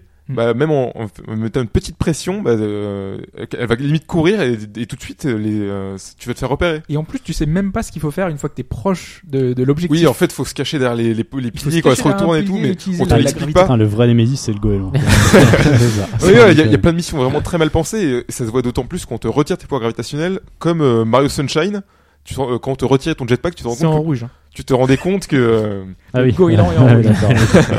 tu te rends compte, tu vois, quand on te retire tes pouvoirs ou ton jetpack dans Mario, que les phases de plateforme sont pas très, sont pas très intéressantes en vrai. Ouais. T'arrêtes pas de tomber, de, de, de battre avec le système, de, de pester contre, contre le jeu, les concepteurs, euh, la manette, mais Non, mais ces, ces phases-là, elles ont aucun sens. Ouais. voilà, bref. et puis il y en a beaucoup, beaucoup. Est-ce qu'on peut faire le, le, le 2 sans en refaire le 1 Alors moi je conseille pas du tout parce que Non. déjà on va être complètement perdu par rapport au premier épisode. On te on te réintroduit pas les personnages, on te explique pas qui tu es. euh. J'ai Mike qui est pas dans le Je sais pas. Moi, enfin, c'est vrai que ça ajoute un petit plus de. Tu te sens moins perdu. Euh, après, je sais pas, je trouve pas ça si gênant que ça en fait. Moi, je l'ai mis de côté parce qu'il faut que je fasse le 1 avant, mais euh, Bah, je sais a vu qu'on pour ils- l'univers le personnage, c'est ça très Ouais. dommage de commencer par le 2 voilà, qui Il y a un côté, c'est vraiment sûr qu'il y a un côté a- a- affectif et euh, qui prend le dessus quand t'as fait le premier. C'est pour ça que j'y joue, quoi. C'est pour découvrir les personnages. T'es content pour, de euh, revoir ça Mm. Après, je sais pas, euh, parce que dans le premier, c'est tellement peu développé en fait euh, au niveau des personnages. Après, ça te permet de découvrir et de comprendre peut-être un peu mieux comment ça fonctionne. ouais. C'est, bah, c'est le, c'est l'initial quoi. Qu'est-ce qui, qu'est-ce qui est arrivé, mais le deuxième consolide vraiment la suite en fait. Puis Après, si t'as l'occasion de faire le premier, ouais. Dans plein de quêtes annexes, t'as des réponses que- à des questions du premier avec les orphelins, tout ça. Enfin, il y, a- il y a plein de choses qui étaient laissées en suspens. T'avais vraiment pas de réponse. C'est vrai qu'il y a ça dans Ah, le premier, j'avais zappé ce passage, ouais. Donc, euh. Vraiment, le, le premier, t'avais l'impression qu'ils avaient coupé, qu'ils s'étaient dit, on n'a plus le budget, c'est fini, on, on est obligé d'arrêter là. Et là, vraiment, ils te répondent vraiment à toutes les questions. Mais d'ailleurs, ce sujet reviendra normalement dans le DLC avec Raven. Ah bah, Oui, on va réexplorer cette partie qui Ouais. était c'était un, un peu euh, sans trop de réponses, même Mm. si on comprenait les DLC en général. qui normalement, enfin, devrait être gratuit si vous possédez le jeu. Enfin, Oui, c'est- que dans l'idée, c'est ça. pour t'as le jeu, en fait, du voilà, report de deux mois du jeu. En même temps, si tu fais un DLC et que t'as pas le jeu. euh, Parce que tu dis qu'il est gratuit. Non, Oui, mais ça aurait jeu- pas- non, mais d'après, non, mais ouais, voilà, d'après ce qu'ils ont dit au niveau de la petite durée de vie et autres, ça aurait pu être un standalone. Ah, d'accord, oui, parce je que je une durée de vie de 5 à 6 heures de jeu. Voilà, c'est ce qu'ils Ah, estiment à pas peu mal. près. hein. Donc euh, Ouais, voilà. Voilà, bon, je pense qu'on a fait le tour. Hein. Tu- Moi, Ouais. tu voulais ajouter un dernier truc, mais je crois qu'on a fait. Deux euh, petits qu'on a à le rajouter. truc. euh, Alors, Bah, notamment le fait que Raven soit beaucoup plus euh, exploité que dans le premier. Il y a quelques missions où on joue en coop avec elle, même si ouais, c'est très sporadique, il y en a peut-être 2-3. mais c'est très très court, effectivement. Et euh, j'ai trouvé qu'il y avait beaucoup plus de challenge que dans le premier. Aussi, on peut choisir un mode de difficulté euh, facile, normal, difficile. Et beaucoup plus souvent, j'étais en un peu plus en galère de vie. euh, je, je devais plus euh, esquiver, euh, faire ce genre de choses, me, me, me distancier des, des boss, utiliser euh, utiliser le champ gravitationnel pour leur envoyer des, des choses à la figure. Et voilà, j'apprécie.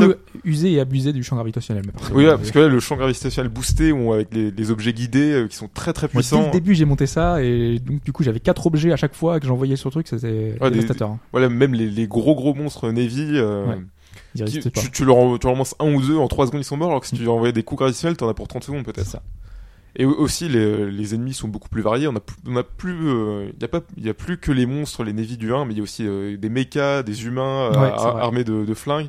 Ça, ça apporte beaucoup plus de variété voilà, comme euh, comme on disait ils ont ajouté beaucoup de contenu et de variété dans la mission donc on ne fait pas juste des missions FedEx et des missions euh, on enchaîne des phases de beat'em un peu pourries T'as des missions, il faut éviter les, des, Des goélands.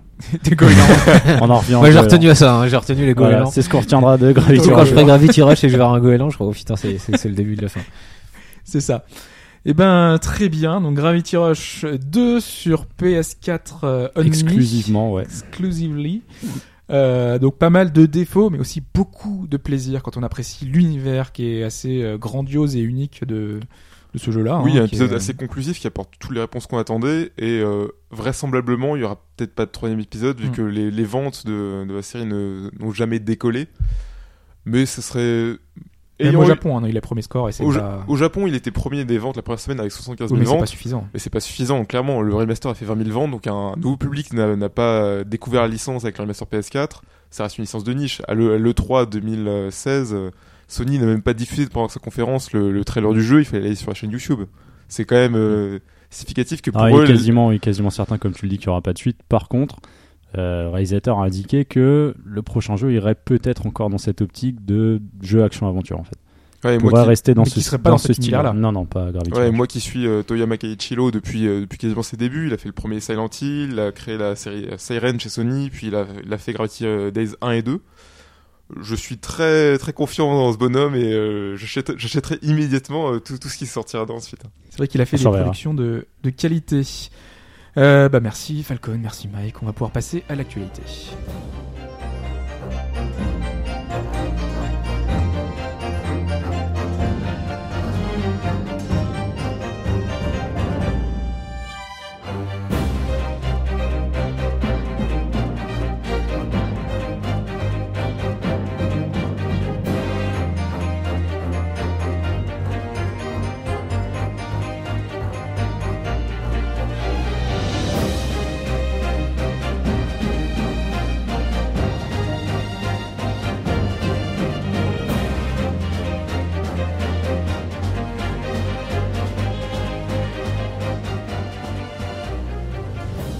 L'actualité, alors on vous passe du, du essai tourné, hein, mais on va commencer juste rapidement pour revenir par- sur le Fire Emblem Direct qui était il y a quelques jours. Je pense que vous l'avez tous regardé. Ou, Oui, euh, oui. ouais. Oui, oui, oui. Je sais pas, je suis le seul à pas l'avoir regardé du coup. Étonnant. Ah, J'ai regardé les petits bouts. oui, étonnant pourtant parce que je sais que c'est Bah une oui. série que j'apprécie beaucoup, mais Bah, là, si tu vois je- juste les trailers, t'as rien de plus, t'as pas de présentation du direct par, un, par euh, quelqu'un euh, de Nintendo. j'ai juste vu qu'il y avait une surexploitation de. Non, tu crois de- non, Bah, d'ici à peut- 2018, 4 titres annoncés, en fait. Ouais, parce que Awakening c'était censé être le dernier. Ça, le, le- bah, le c'était le dernier espoir de la voilà, licence. euh, c'est bah, Parce que arrête les et- ventes derniers épisodes n'étaient pas à la hauteur des espoirs de Nintendo et Awakening c'était euh, vraiment le miracle. Ils s'attendaient pas à ce qu'ils en autant et maintenant c'est euh, on en bouffe partout Fire d'or. Emblem. Faut qu'ils sortent un, un Metroid Awakening en fait.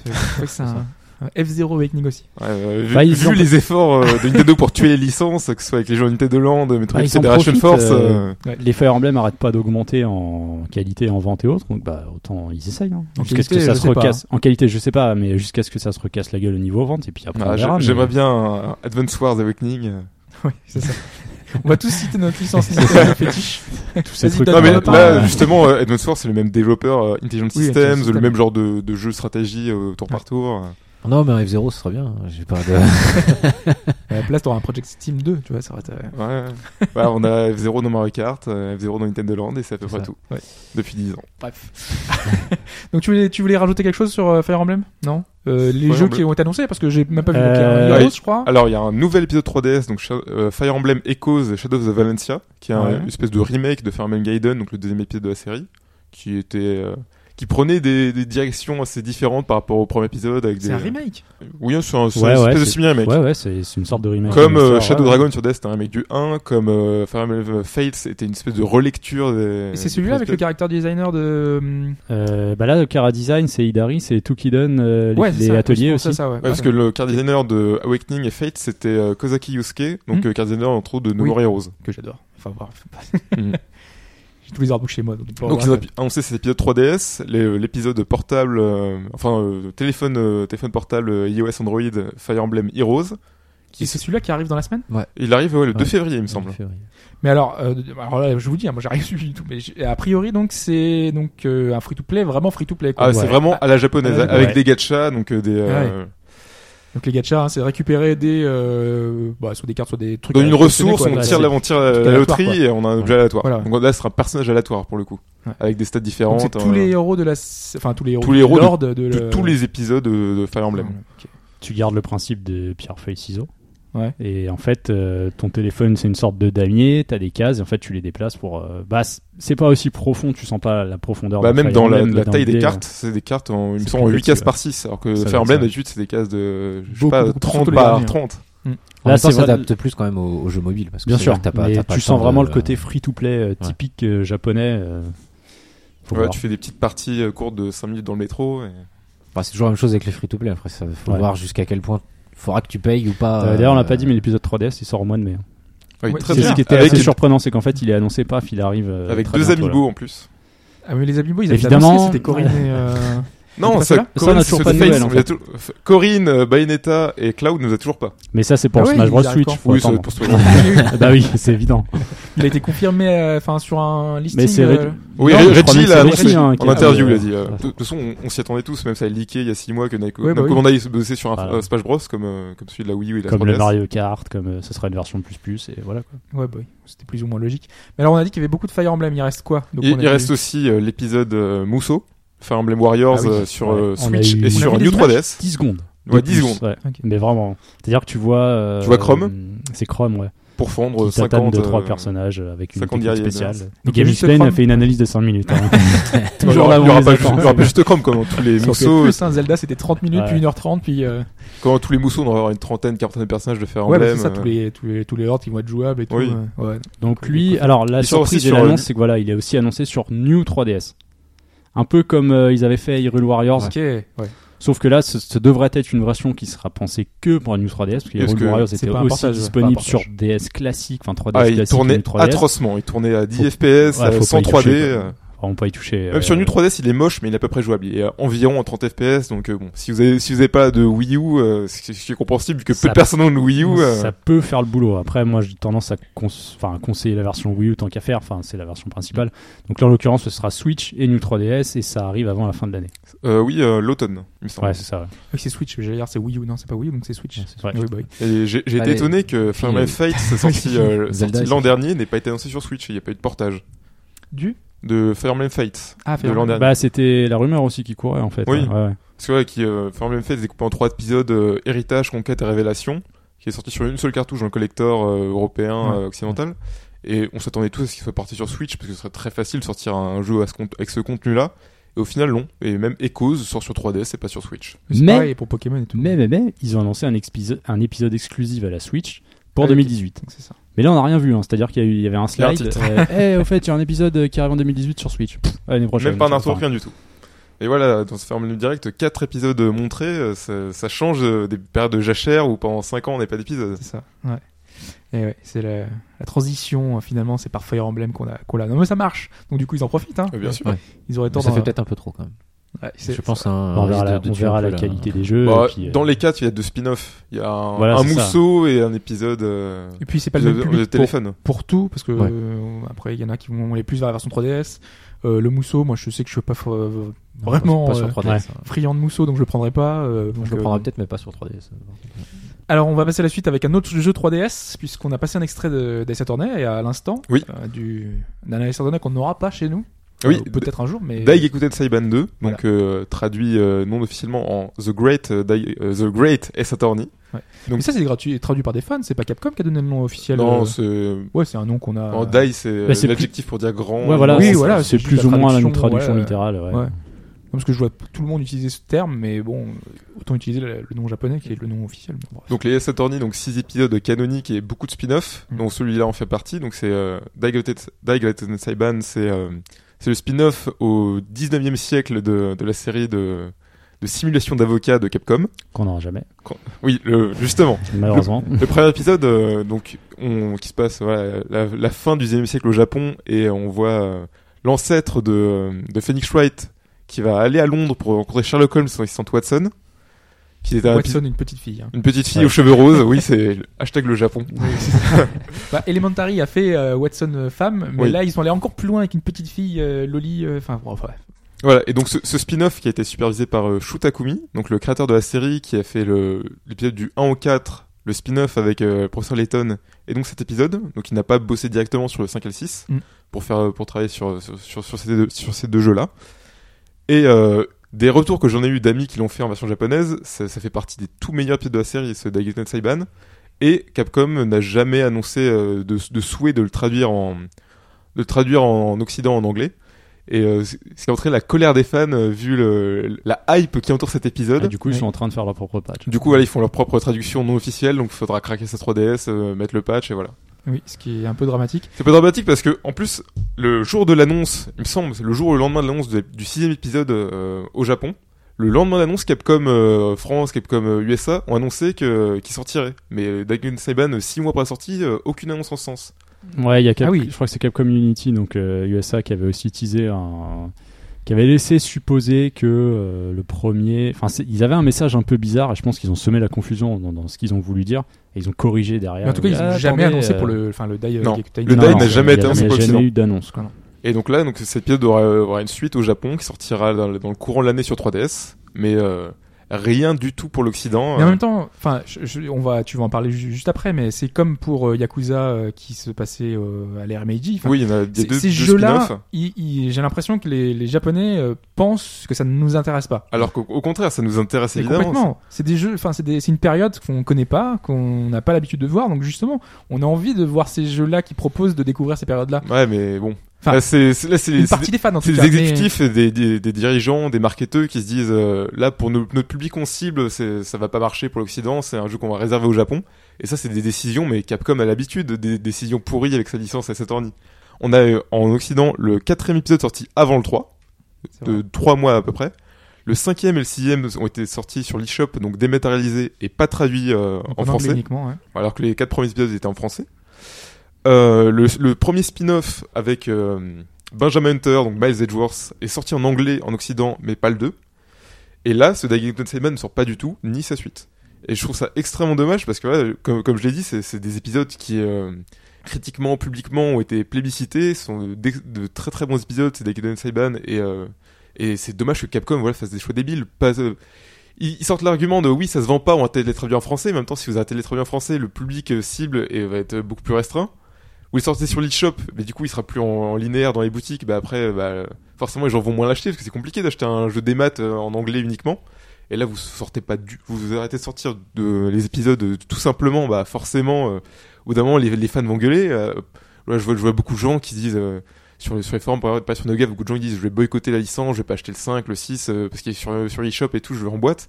Non mais mec, si, si t'achètes pas le jeu, forcément après les, les chiffres de vente vont baisser. Et, euh, Moi, enfin, j'en avais eu l'occasion de, de le lire euh, dans le podcast. Hein, moi, j'avais failli boycotter justement le, le 5 pour cette raison. Quoi. Pour moi, c'est une hérésie qu'on ait le jeu uniquement sur euh, sur l'eShop. C'est Bah oui, mais c'est après, pas on- normal. On a eu des précédents, par exemple Yakuza 5 qui a mis euh, 3 ou 4 ans à sortir en Occident, est sorti Oui. uniquement en dématérialisé euh, en Occident. Les fans ont qu'ils étaient là, ils l'ont acheté en masse. Bah après le le 0 et le Kiwami ont été annoncés en boîte. C'est euh, un peu différent parce que Sega a changé de politique entre temps. son nouveau président a dit qu'on fait des efforts, on veut que les fans soient euh, heureux. Donc du coup, on leur propose pas mal de choses. Euh, je suis pas sûr d'ailleurs que la politique à long terme soit positive pour eux parce que j'ai l'impression qu'ils vont pas mal, euh, enfin, sur pas mal de déconvenus parce que je suis pas sûr qu'ils vendent beaucoup d'exemplaires de tous les jeux qu'ils proposent. non, mais, c'est euh, comme ça reste des stocks assez euh, assez euh, assez limités, ils arrivent à écouler, à écouler quasiment tout. C'est c'est c'est Koch Media qui s'occupe de la distribution des jeux en Mm. Occident. Et là récemment, on a eu euh, Seven's Dragon euh, 3 euh, code VFD Oui. est sorti euh, sor- sorti en Europe. Mais- Mais les, les Yakuza sont traduits en français Non, ils sont traduits. Pour moi, ça Ouais. va pas aider la vente. euh. Ça aide pas, mais Non. on y a quand même accès, tu vois. C'est ça le paradoxe du truc. Ouais, mais là, enfin, tu quand tu maîtrises Yakuza, l'anglais, t'es quand même euh, content de les avoir, quoi. tu, tu touches un plus large public avec un Yakuza. Du coup, ça va être le public qui va pas, qui va pas Je suis spécialement. pas le faire en certain que ce soit un public euh, Ah, si je- énorme que ça. Les... Ouais. Moi, Ouais, je connais, pas- franchement, rien que dans mon entourage, j'ai cinq personnes qui le font pas parce qu'il est en anglais. Oui. Et des gens qui sont pas spécialement jeux vidéo, mais le coup du Yakuza, tout ça, tu vois, ça te rapproche un peu du GTA, mais euh, au Japon, enfin. Oui, mais on a quand même une même, chance qui- euh, à l'époque où on vit par rapport aux années 90 où on avait euh, quasiment un jeu sur deux qui était en Ah anglais uniquement. Aujourd'hui, quasiment tous les jeux sortis en France sont traduits en français. Donc on n'a pas à se plaindre et puis bon, euh, apprenez l'anglais à l'école, c'est pas ça qui va. Bon, ça encore après, si tu veux, s'il y a- il y a des personnes euh, qui ont peut-être passé 40 ans, qui aimeraient Mm. bien découvrir, qui ont peut-être pas eu, euh, enfin, le loisir d'apprendre l'anglais à l'époque. Enfin, il y a plein, enfin, il y a plein de gens différents. Pour une des gens trop Pour jeunes. une ou des certaine génération, oui. euh, à partir d'aujourd'hui, je pense que maintenant, l'argument, enfin, pour, pour moi, sur certains titres, l'argument que ce soit que en anglais, il tient plus en fait. Oui, oui. Parce que euh, ça devient presque. Maintenant, on grandit avec ça. Enfin, c'est presque obligatoire à l'école. par Aujourd'hui à l'école à de 7-8 classe. ans, quand ça c'est prend l'anglais, si c'est plus. C'est pas aussi simple, ouais, attention, ouais, je dis- ouais. c'est pas aussi simple d'apprendre l'anglais, c'est pas aussi simple peut-être. on peut y accéder autres, mais Enfin, c'est vrai que maintenant, moi, ce que je vois, c'est surtout que maintenant, on a la possibilité de les avoir ces jeux-là, quoi. Enfin, Ah on oui, les a quand même, ils sont là, quoi. Avant, Euh, les jeux ne sortaient quasiment jamais en Occident quand ils étaient un peu, un peu de niche, ou alors uniquement en anglais, ou en Amérique uniquement. On a plein de jeux, les Final Fantasy, on a dû attendre le 7 pour l'avoir en Europe. Chrono Trigger n'est jamais sorti en Europe en 2009 sur DS. Voilà, on a des jeux comme ça qu'on n'a jamais eu. Ou alors Après, c'est anglais. c'est aussi un peu le souci, euh, cette espèce de paradoxe, c'est t'as as les gros AAA qui vont arriver avec 7 langues, euh, sept langues doublées, et puis t'as ces jeux-là, malheureusement, des budgets un peu différents, parce qu'ils veulent pas, prendre trop de risques. Bon, bah, t'as juste la traduction anglaise, quoi. Ouais, mais je, je vais prendre un exemple tout bête. T'as un 10 gars qui sont toujours traduits en français. Ouais, alors ça, ils c'est encore même, Ça, à c'est mon avis, ils en forcément quoi. moins qu'un Yakuza.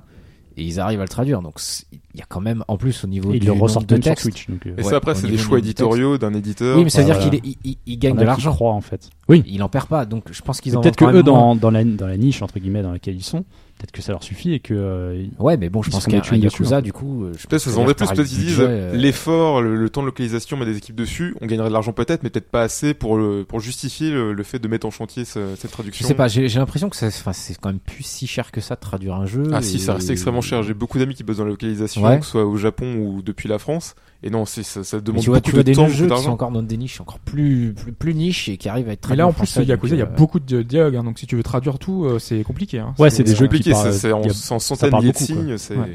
C'est vraiment un gros jeu, Yakuza. hein, Donc, euh, on Ah, en parlera pro- prochainement dans le podcast. localisation euh, dans une langue, c'est il faut mettre deux à trois personnes de six mois, un an sur un jeu non-stop. Ça coûte extrêmement cher, ça Mm. prend du temps, et c'est des gens qu'on met sur ces projets-là, ils pourront pas aller sur d'autres projets. Donc ça, c'est des là, à en, placer. en ce euh. moment, la, la, la team de localisation de Yakuza, ils sont sur trois jeux en même temps. Enfin, donc trois jeux en même temps.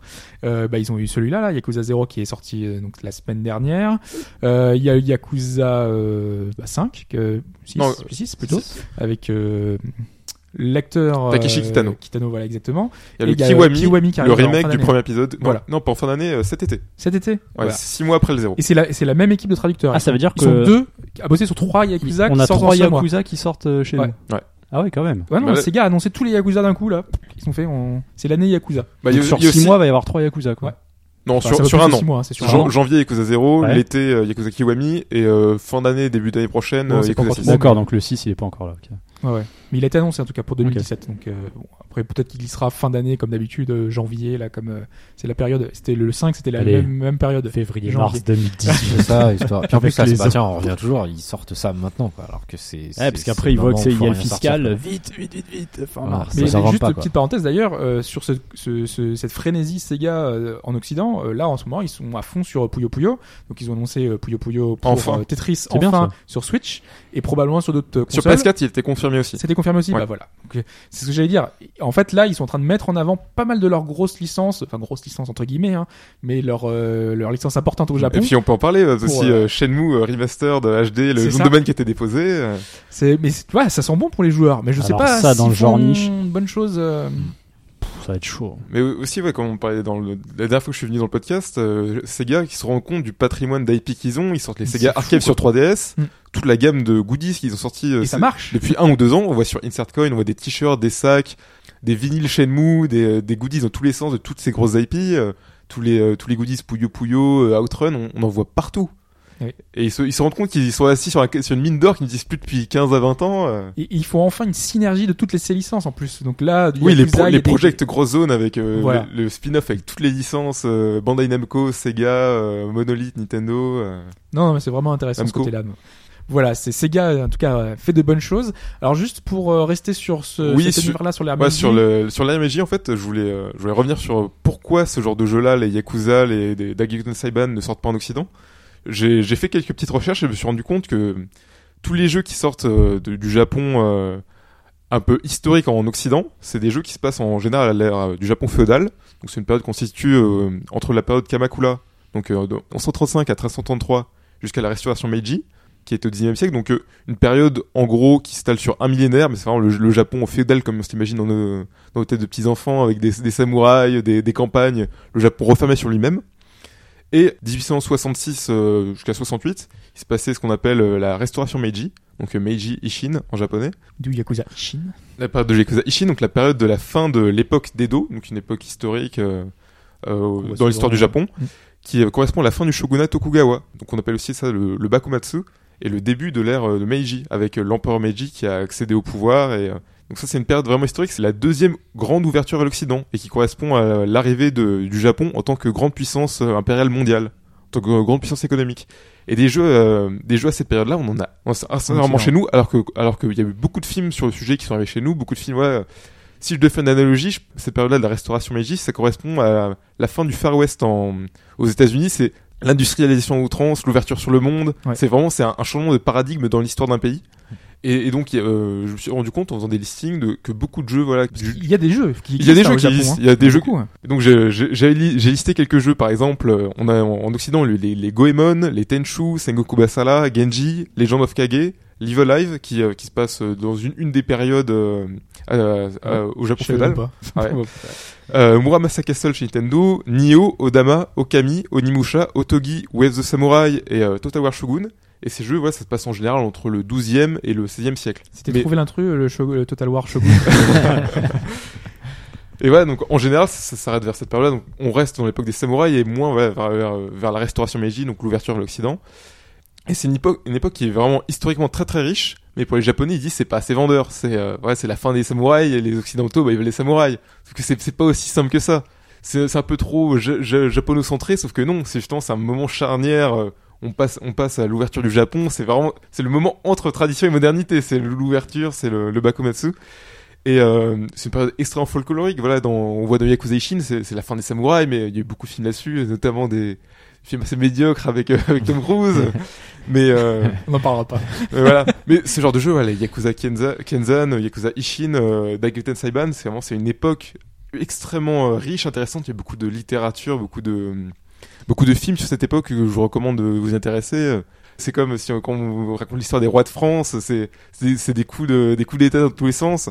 Par exemple, la, la, la, fin de l'époque d'Edo, c'est euh, Tokugawa euh, Iemochi euh, meurt à 20 ans, euh, très, très probablement empoisonné en 1866. Son successeur, Tokugawa Yoshinabu, il va, il va régner pendant un an environ. Et ensuite, c'est euh, l'empereur Meiji, Mutsuhito, qui va monter sur le, sur le trône et qui va vraiment marquer cette, euh, cette ouverture vers l'Occident. Et voilà, donc c'est- extrêmement dommage que tous ces jeux-là, les Daikuten Saiban, les Yakuza, n'arrivent pas chez nous, parce que voilà, c'est c'est une des périodes les plus riches du du Japon. On aurait dit que tu dé- décrivais une partie de Crusader King où tu, Oui, voilà. tu empoisonnes le fils du truc pour avoir ta branche. Si vous avez pris des cours de, de- des cours d'histoire de- du Japon contemporain, des cours de civilisation japonaise, voilà, c'est une période extrêmement riche, ex- extrêmement euh, prolifique euh, dans, dans l'histoire culturelle japonaise.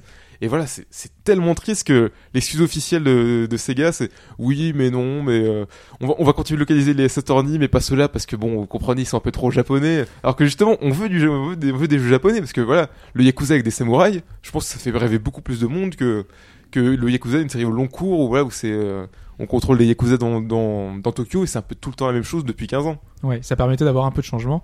Et c'est vrai que ce, ce changement-là était appréciable. Pareil pour euh, le pour euh, le Saturday, hein. C'est. Ouais, le Saturni, on rencontre Sherlock Holmes, on voit vraiment le système. euh, bon, je, fais- je, fais un peu, je fais du droit, donc je sais que c'est c'est pas si euh, réaliste qu'on voudrait bien nous le vendre en tant que simulation Ah d'avocat. mince, tu Ah bon tu vas me briser tout mais euh, Vous criez pas comme ça, objection ah, euh, pas aussi souvent. Voilà. Mais voilà, c'est euh, Ça ça a per- dû te plaire le dernier, le, le 6 avec euh, Ouais. le pouvoir et tout. euh.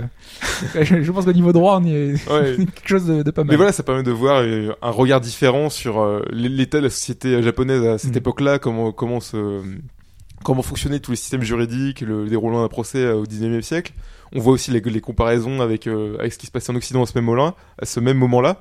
Et voilà, c'est c'est dommage que Donc on dit quoi? On dit euh, faites des pétitions. euh, on, on monte une pétition là juste après le podcast. on dit euh, publiez-nous, euh, localisez-nous euh, tous les titres. euh, Bah voilà, en plus, il y a des, il y a des Ishin, initiatives, comme on disait, euh, la, la, l'arri- la vague d'arrivée de tous les épisodes de Yakuza, le 0, le 6, le Kiwami en Occident, c'est aussi grâce à des initiatives comme celle de Sony avec euh, Third Party Studio et Gio Corsi, Ouais. avec euh, la, la fameuse liste, liste, des, ouais. la liste, la de- des, des jeux que vous voulez voir sur PlayStation. C'est euh, avec Shenmue tout ça, évidemment. Mais euh, voilà, ce genre d'initiative où on peut mobiliser des, des pontes de, de, de, grands, de grandes entreprises japonaises leur montrer tout l'intérêt qu'on porte. Ouais. C'est voilà, c'est en, ayant acheté euh, les Saturni euh, en démat sur l'eShop, en ayant acheté Yakuza 5 sur PSN, qu'on montre que ce genre de jeu-là nous intéresse. Moi j'ai acheté le dernier, je l'ai toujours pas touché. Hein. Donc je, le voilà. 6, j'ai pas commencé non plus parce que j'ai beaucoup de jeux euh, sur le C'est- Ça, c'est ce sur qu'on appelle 3DS. l'achat militant. Ouais, c'est ça, exactement. Ouais, co- comme j'ai acheté euh, peut-être 5-6 fois Gravity Days, mais Il y, a- des fous autour de cette table, hein, mais c'est la logique. Hein. Je ne dirais pas non plus pareil pour Shenmue. Ouais. Euh, on va passer euh, du coup euh, pour, euh, à la suite et peut-être à, à la Switch, je, je crois. On avait quelques petites euh, infos, Petite confirmation, oui. ouais. euh, notamment le fait que euh, la Switch sera bien multi-compte. Ouais. Parce que Et- déjà, elle était dézonée, déjà, c'est première Dé- chose. Déjà, désolé les cartouches, mais c'était à la discrétion des, des développeurs, des Ouais, éditeurs. C'était la mention. Là, Que Ça, ça, c'est généralement. euh, c'est c'est le cas de toutes les consoles, hein, PS4, euh, One, c'est pareil en fait. C'est-à-dire qu'elles Dans sont, les- elles sont dézonées si tu veux mettre, si si, si tu veux mettre une, en fait, si le l'éditeur veut que tu, Ouais, mais il n'y a pas la mention zoné. sur, euh, tu vois. Oui, mais dans les faits, sur, dans les faits sur PS3, PS4, 99% des jeux sont dézonés. Oui, non, c'est ça. c'est vraiment- Mais c'est- la marge. Vraiment, ils peuvent. Et donc, je pense que la Switch, ça sera pareil, quoi. Si vraiment ils ont envie. Moi, j'ai peur que ce soit comme sur Xbox 360. où C'était vraiment, il y avait beaucoup de jeux import japonais, que ce soit des shoot'em up, des visual novels, des trucs comme ça, qui vraiment Ouais, dézonaient. ça, On ne pouvait pas y jouer sur ouais, Xbox européenne avec un jeu japonais, alors qu'officiellement, console était dézonée. Sur la 360, en plus, t'avais un peu l'impression que c'était un gars qui le faisait au hasard. hein. Parce que euh, t'avais des jeux où leur version normale était zonée, les versions collector étaient Ouais, c'est vrai. Euh, Enfin, tu, tu comprends plus. Tu dis, bon, je vois bien que tu bloques un jeu, mais tu peux pas bloquer. Mais que c'était, mais pareil ou- pour les langages. hein. Je prends un exemple tout bête, c'était, euh, je crois que c'était Assassin's Creed 2. Euh, dans diverses versions européennes, t'avais pas les mêmes langues sur les galettes, quoi. Tu dis c'est pas possible. Tu prends la version UK, t'avais UK et euh, donc t'avais l'anglais et peut-être je sais pas euh, du français. Tu prenais une version allemande, t'avais trois quatre autres langues dessus. Tu sais pas pourquoi. Fait. souvent c'était parce que Cette époque-là, c'était, euh, d'aller acheter ton jeu en. Angleterre parce que c'était moins cher. Donc là, je- Il y avait ça, presque plus le dézonage à droite à gauche. Moi, je sais que j'avais fait venir, je crois c'était Resident Evil 5 du Japon.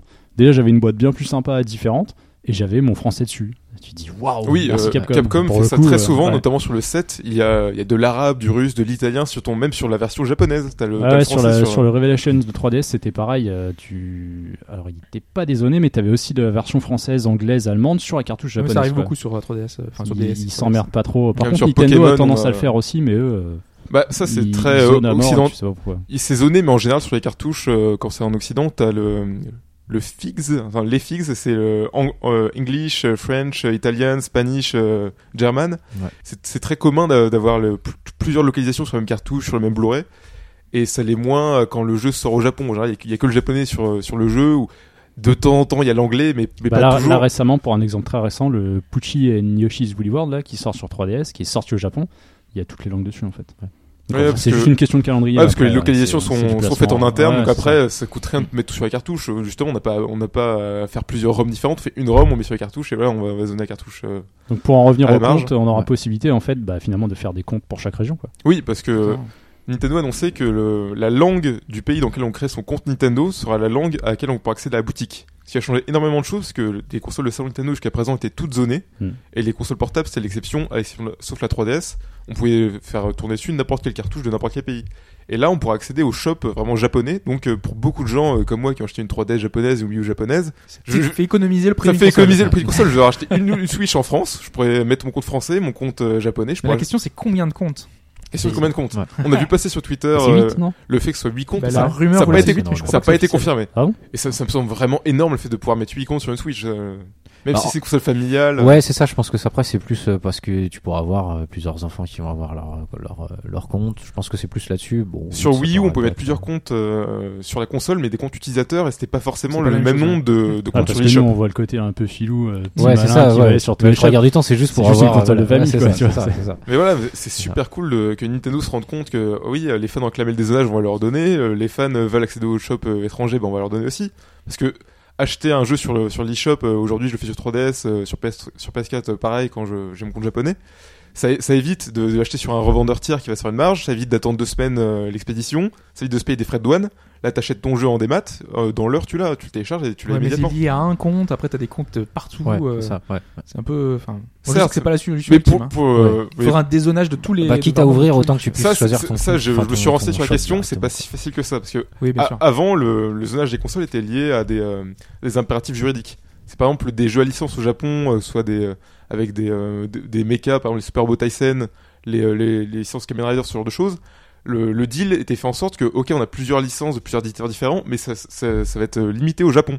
Donc du coup, on va, on va, on va Ouais, loquer faudrait que ce soit lié au jeu en fait, faudrait euh, pas lié au marché finalement. Oui. Tu sais que les, les jeux soient loqués pour Et des, marché. des fois, c'est des accords. C'est euh, bah oui, nous on va localiser ce jeu euh, d'ici 6 mois, un an en Amérique et en Europe. Par contre, on veut que vous donniez le jeu, sinon tous les fans ils vont l'apporter et après, non, non, économiquement, on va pas s'y retrouver. Parce qu'actuellement sur le Play Store, c'est exactement comme ça. Enfin, t'as Le- plein le- de jeux qui le- sont pas accessibles Ouais. pour le marché. Le Play Store, euh, ils, ils ont fait une, ils ont une démarche différente euh, juridiquement, c'est que plutôt que zoner les, les jeux, les Blu-ray, les choses comme ça, on va zoner le compte. On va déplacer la, limite ça. juridique pour que les ayants droit soient, soient contents, tout en euh, permettant aux joueurs, s'ils le veulent, d'acheter le jeu, de nous donner des sous, comme ça tout le monde s'y retrouve. Mais voilà, on, on peut pas avoir les consoles, les, les cartouches, les jeux dézonés et le store dézoné. C'est l'un ou l'autre. Et là, Nintendo a fait le choix de ton, ton compte sera lié à une région, mais tu pourras plusieurs, plusieurs comptes. Donc, du coup, tu pourras ton compte français, ton compte japonais, ton compte En européen. tout cas, voilà, c'est une bonne nouvelle a priori. Ouais, c'est bon, ça on va. verra euh, ce que ça va donner. Alors pour rester sur la Switch, on avait une autre Ouais. euh, demi-information. Voilà, que moi c'est non parce que ce qui, ce qui me fait plaisir, c'est que euh, au Japon, euh, bah, à Carton, euh, ils ont arrêté justement les magasins de, Switch, de hein. faire des ouais de la Switch autant pour moi, de, de, de prendre des précommandes, donc ça veut dire que ça doit quand même plutôt bien marcher euh, là-bas. Et euh, bah, c'est une bonne nouvelle parce que moi, fan de jeux japonais, je me dis qu'il y a peut-être moyen que on, Enfin, de jeux Nintendo du retrouve- coup. hein. Ouais, japonais tout court, parce que je pense que là-bas, il y a, il y, a, il y a beaucoup d'indés, des choses comme ça, qui auraient moyen de faire, euh, faire des bonnes choses et qui n'ont pas forcément accès à d'autres euh, d'autres consoles. Je sais pas, je, je, je, le- je le sens bien pour que là-bas, Ouais, ce que tu veux dire, c'est t'espères qu'elles se vendent bien voilà, pour que ça attire un ouais, certain que ça attire, type de du- développeurs. ça attire des développeurs. En plus, bon, je pense que Nintendo est toujours en, en recherche de jeux qu'il vous faut qui sortent sur sa console. Donc ils Oui, par exemple, Sniper Clip, c'est un jeu indé voilà. qu'ils ont choisi d'éditer eux-mêmes. Voilà, je pense qu'ils vont aider. Donc ça va, ça, ça- si ça, si ça marche là-bas, on peut avoir un peu des jeux un peu foufou euh, japonais. Et puis bon, après, je pense que euh, elle est clairement pour euh, pour le public japonais euh, qui veulent plus trop de consoles de salon. Il visait qui sont combien le de- d'exemplaires déjà pour Euh, le 2 lancement millions. 2 millions dans le monde. euh, Dans Dans, le monde monde, pour Avant euh, la fin du, de l'année fiscale qui est en fin mars euh, 2017. Voilà, donc vu qu'à dé- démarre euh, début mars, euh, voilà, ils ont un mois pour pour les vendre, ce qui Mais- ferait ce qui ferait pas mal quand Je même. suis pas certain que le public japonais va, la, va recevoir la console comme nous on voit l'engouement euh, d'ici en Occident. Je Parce que, sais pas. parce que voilà, le, le Japon est très porté sur les téléphones portables, les consoles portables. Hmm. Pour moi, pour moi, la Switch elle est beaucoup trop grosse pour un usage nomade. C'est plus transportable que Non, portable. et- puis je pense, enfin, faut surtout voir aussi les jeux de lancement parce qu'au Japon, c'est à peu près équivalent de nous. Un Zelda au Japon, ça vend plus quoi. Non. Oui, Ah, non, non, c'est Zelda n'est c'est pas une licence forte au Japon. C'est c'est c'est un. Ouais, mais c'est Splatoon par contre, euh, Splatoon, Ouais, mais ça- cet été. ça va faire- ouais. Donc on, c'est verra, on verra à la fin de l'année quoi. C'est surtout ça en fait. Et peut-être un titre qui va déclencher les Japonais. Mais bon, là, disait justement euh, que les précommandes ouais. étaient déjà. euh, Voilà, ils sont pleine, close, donc, donc. Mais Mais on euh, connaît pas, on euh, connaît pas les stocks part, mis en euh, place, donc c'est euh, ça la question. euh, Non, Mm. non, c'est sûr. Mais Mais c'est bon, peut-être un petit stock pour le Japon et plus pour le pour l'Occident. c'est déjà, c'est quand même une bonne nouvelle. C'est-à-dire qu'au moins déjà Nintendo a même prévu un peu bas par rapport à ce que. Oui, parce qu'en Amérique, en Angleterre, en Allemagne, euh, pratiquement partout, la Switch est, est out of stock, sauf en France où Oui, sauf en France où depuis c'est Depuis, c'est la- la guerre des prix, euh, commandes pour en Euh, faire. En bah, fait. tout, le monde, tout le monde va attendre qu'il y ait le 250 avec un jeu pour l'acheter. Je pense que ça descendra pas plus bas de. Non, que là, la- que la là, somme, surtout que là, c'est des prix de lancement en fait. limite, hein. Ils Mais sont, on- ils sont au bout. Et, euh, Mais aussi, on a, on a le précédent de la 3DS. On sait maintenant que Nintendo, si une console ne se vend pas dans les 6 premiers mois, ils sont capables de couper le prix de 30%. Ouais, enfin ça Oh, c'est l'exemple Wii U, que de la hein. 3DS, hein, parce Ouais, que la. Wii U ils ont jamais Ouais. voulu, alors que bon, il y avait moyen peut-être. là, euh, là, elle est complètement. Enfin, c'est la fin, fin de vie, fin de vie. euh, elle a toujours pas baissé de prix. hein. Oui, mais on, on sait bien que maintenant, si, euh, si la Switch vend très bien au lancement et pendant 6 mois c'est le câble plat et qu'ils font des, ils ont des chiffres aussi euh, catastrophiques que la Wii U ou la 3DS, ils sont capables de faire des efforts. ils peut-être- feront des, ils peut-être feront pas des baisser Peut-être pas baisser le prix euh. de la console, mais faire- peut-être faire un pack. 300 Ouais. euros avec le Mario avec Odyssey un à deux Noël. Switch. Voilà, deux Switch, un deux c'est, euh, Switch. Ah, je pense que le, le Ils refont- premier pack, s'il doit y en avoir un, ce sera Splatoon 2. Au- Japon, au moins, c'est là-dessus, certain. en fait. Enfin, le Mm. Au, au Japon, le taux d'accroche de, de Splatoon il est phénoménal. Quasiment une Wii U sur deux à Splatoon. Surtout qu'ils veulent. c'est le jeu à mettre en avant pour le online, hein. et voilà, online Ouais. et tout. Donc, euh, Et puis comme ils ont des manettes colorées, c'est vrai avec Splatoon. bah ouais. Ah, vous avez- des manettes Vous avez précommandé avec les couleurs et tout, avec les manettes. Ah euh, non, non, non, grise. non, non, grise. Grise. Ah, moi, je Grise pas, tout le monde. moi, J'ai j'ai pas encore commandé ma Switch. Bah, putain, on les a essayés avec euh, les couleurs. Ouais. Je trouvais ça sympa, mais en fait, euh, c'est plus discret quand même en gris. Quoi. Bah, en fait, c'est sympa quand s'ils en tu l'as en tant que Bah, ils vont ressortir des Joy-Con euh, collector pour Zelda, t'inquiète pas. hein. Ils vont sortir des trucs. À ouais, 80 ils vont euros la paire. On va passer à la suite et la suite, euh, c'est une actualité que j'ai sélectionnée, c'est le game mode de Windows 10. Alors on va passer très vite hein, là-dessus, hein, mais c'est, euh, je trouvais ça intéressant, euh, le, côté euh, assez facile d'accès déjà du, du, système, hein, parce que pour ceux qui n'ont pas suivi l'affaire, donc sur Windows 10, vous avez une application Xbox qui, qui se lance en fond de votre, de votre Windows, de votre PC, et cette appli, l'idée, ça va pas être de vous de gagner des FPS, même si dans les faits on montre que c'est le cas. Euh, c'est plutôt d'avoir un framerate constant. C'est-à-dire que avant, euh, il suffisait d'avoir une application, un moment qui se lance pour télécharger euh, quelque chose en, en fond, même une- la, la mise à jour de Windows, hein, tout simplement, et qui pouvait vous faire d'une chute euh, un moment dans votre jeu. Vous êtes en pleine partie, il y a plein de monstres euh, sur l'écran, et à ce moment-là, euh, votre jeu va laguer. Et ben ça, le, le, le- le game mode va permettre de réduire en fait tous les processus qui sont en fond euh, et donner une priorité pour les jeux en, en question. Donc les jeux que vous aurez sélectionnés. Parce que dès qu'il détecte que c'est un jeu vous avez la possibilité avec euh, l'appli euh, Xbox de déte- détecter que c'est un jeu et automatiquement il va le faire. Donc du coup c'est plutôt pratique sachant qu'en plus donc là c'est sorti sur les versions preview euh, de Windows 10 et les euh, les benchmarks euh, sont sortis euh, par les utilisateurs, hein, donc pas uniquement par euh, Microsoft, et euh, ils sont plutôt positifs, donc ça a plutôt un apport euh, sympathique. Ouais. Après, c'est pas non plus une révolution. C'est pas dit que ça fonctionne sur tous les jeux non plus. Oui. Euh, J'ai cru voir passer des trucs euh, liés à Counter Strike où éventuellement faudrait éviter ce genre de trucs. Parce D'ailleurs, que tu sais, ils cherchent la perf quand Ouais. ils jouent à Counter, donc euh, apparemment ça ira pas dans le bon sens. Il faut, le dire aussi, c'est pas uniquement sur les jeux du Windows Store. hein. C'est ce c'est ce qu'on avait peur Ouais. au début ouais, quand ils avaient annoncé ça. C'est euh, vrai parce qu'ils te montrent ça avec Forza Horizon 3 qui est pas un modèle d'optimisation sur PC déjà à la base. Donc c'est sûr, moi je suis curieux de l'essayer pour ça en fait, pour voir si ça peut booster un peu le Forza. Après parce que tu parlais de l'appli Xbox, mais en fait elle existait déjà depuis un certain Bien temps. ouais. C'est vraiment le game mode qui est un peu nouveau. Enfin moi je Elle peux est pas m'empêcher de voir que à côté de ça ils veulent glisser leur euh, et c'est ce qu'ils vont faire le BIM, leur système de streaming en fait. Parce que l'appli game mode permettra aussi de faire du streaming via leur truc à eux en fait. Mais, euh, Ce sera peut-être bien, j'en sais honnêtement, rien. mais je trouve l'appli Xbox de plus en plus utile et pratique parce que là maintenant, je ne m'en sers jamais. à chaque fois qu'en fait pas lance un jeu sur Steam, ce- non mais elle est par défaut moi, donc euh, Oui, c'est oui. par défaut. Euh, je lance un jeu, n'importe quoi, euh, automatiquement il y a la barre Windows qui apparaît. T'appuies sur euh, Windows G et automatiquement ça enregistre ta session. T'as plus besoin de fraps par exemple. Ouais. Automatiquement tu peux euh, sauvegarder Ouais, en parce- DVR. euh, ouais, mais moi j'utilise euh, Nvidia, le Nvidia Shadow Player. Ouais. Que je trouve plus pratique pour certains outils. Enfin, Mais- moi je préfère cette utilisation parce que tu peux. Enfin, au niveau qualité d'image, tu peux aller à un niveau. euh, Oui, bien sûr, mais t'as un outil finalement super simple d'accès pour pouvoir capturer. Après, oui, c'est un, un côté relativement simple. T'as deux trois paramètres, mais pour moi, tu vois, il y a pas assez de paramètres en fait. C'est le côté chiant. euh. Ouais, Mais- mais, je pense que pour le grand public, ça peut marcher, tu vois, Ouais, ce genre ouais. de choses. Et ça montre surtout que Microsoft, euh, bon, il a, ça fait longtemps qu'on dit quand même que le PC c'est aussi pour jouer. Et j'ai l'impression qu'ils se sont dit, il faut vraiment qu'on aille là-dessus, parce que là ils ont aussi euh, ouvert le, le, le, le- les, comment c'était Alors c'est le DirectX Shader, je sais plus quoi. Enfin bref, ils l'ont rendu euh, open source. Donc tout le monde pourra développer euh, et mettre, enfin aider euh, le, développement de ce, ce DirectX, ce qui est utilisé aussi sur la Xbox One. Donc euh, je pense qu'ils ouvrent là-dessus. Il y a la version euh, Windows 10 VR qui sort aussi euh, en preview dans pas très longtemps. Ça, c'est Ouais. quoi C'est la promesse d'utiliser Windows en VR Ouais, mais alors attention, c'est une ils ont, enfin non, c'est qu'ils ont réellement développé un système d'exploitation en VR. C'est pas juste je te mets un écran. Enfin, normalement, c'est pas juste je te mets un écran. Ils ont vraiment développé d'autres trucs. Donc ils partent un peu partout et c'est c'est c'est une bonne chose. Ça fait quand même longtemps que Windows était plus. euh, Enfin, c'est juste euh, voilà, on fait un nouveau système d'exploitation, on va pas plus loin. Et euh, là, leur ouverture vers le jeu, euh, je pense que c'est une bonne euh, une bonne chose. Donc ce game mode sera activé par défaut pour certains jeux, dont Ouais. euh, Forza Horizon 3 et euh, Halo Wars 2 et les titres Bah, tout ce qui prochains sera, voilà, de euh, Game Store. hein. Windows, ouais. Microsoft. Voilà, donc par défaut, ce sera activé.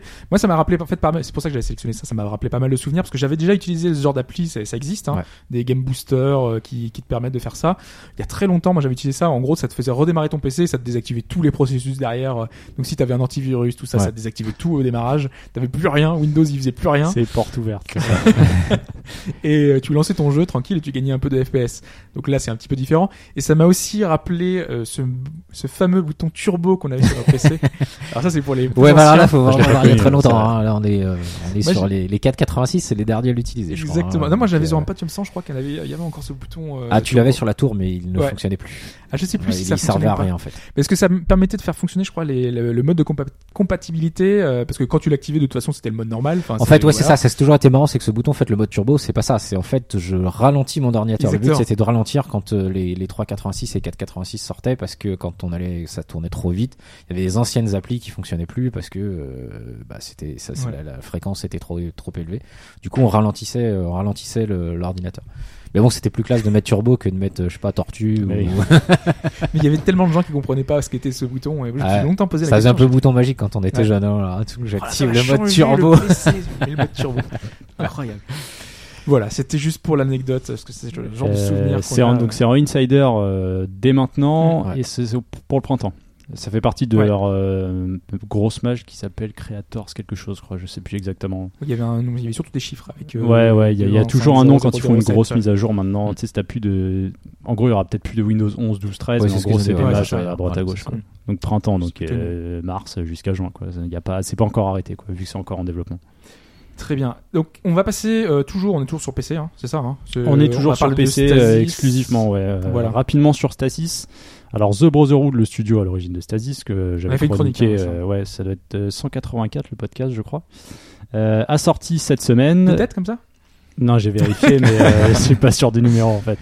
A sorti cette semaine, le 24 janvier, Kane, C-A-Y-N-E, un DLC, alors un DLC jeu euh, qui est lié plus ou moins à Stasis et qui est gratuit. Et c'est du vrai gratuit. Parce je dis ça parce qu'en fait, euh, les développeurs eux-mêmes, ils précisent sur Twitter, ils disent non, non, mais il n'y a pas, il n'y a pas d'a- d'arnaque quoi. C'est vous le prenez, c'est gratos quoi. le jeu il est gratuit. Donc c'est un, petit segment en fait. si t'achètes euh, le premier. non. Ah non, c'est gratuit euh, pour tout le monde en fait. Pourquoi? Il y a plusieurs raisons à ça. Déjà, la première, c'est que euh, ils, ils ont développé en quelque sorte, ils ont amélioré leur moteur de jeu, leur moteur de rendu. Ça fait une forme de démo technique, d'une certaine façon. Ça permet aussi, si vous dites, ok, Stasis, je sais pas, ça me plaît pas, enfin, en je plus, sais pas trop si je vais y aller, voilà. Ça peut vous faire si, euh, je sais pas, vous avez écouté la chronique de Stasis, admettons, vous dites ouais, je sais pas trop. Vous prenez Kane, ça vous donnera un très, bien- très bon aperçu de ce qui vous Ça attend dans spoil Stasis. pas le jeu de, de base. Non, pas du tout. Euh, l'un est complémentaire à l'autre. Euh, Je dirais qu'il n'y a pas d'ordre forcément euh, pour le faire. Si tu fais l'un, tu comprends des éléments, et tu peux remettre en relation euh, des choses avec, avec Stasis ou, ou- ou Kane. Ça peut faire office de grosse démo en fait, c'est ça qui est aussi important, mais c'est un jeu qui a un début et une fin. Euh, et c'est aussi surtout, et c'est pour ça qu'ils l'ont repoussé en fait, parce que ça fait un moment que ce truc est en développement, c'est un moyen, ça fait une forme aussi de proof of concept pour Beautiful Desolation, qui est leur second, euh, troisième jeu on va dire, à venir pas avant, d'après ce qui est marqué, octobre 2019, donc fin 2019, donc va falloir être patient.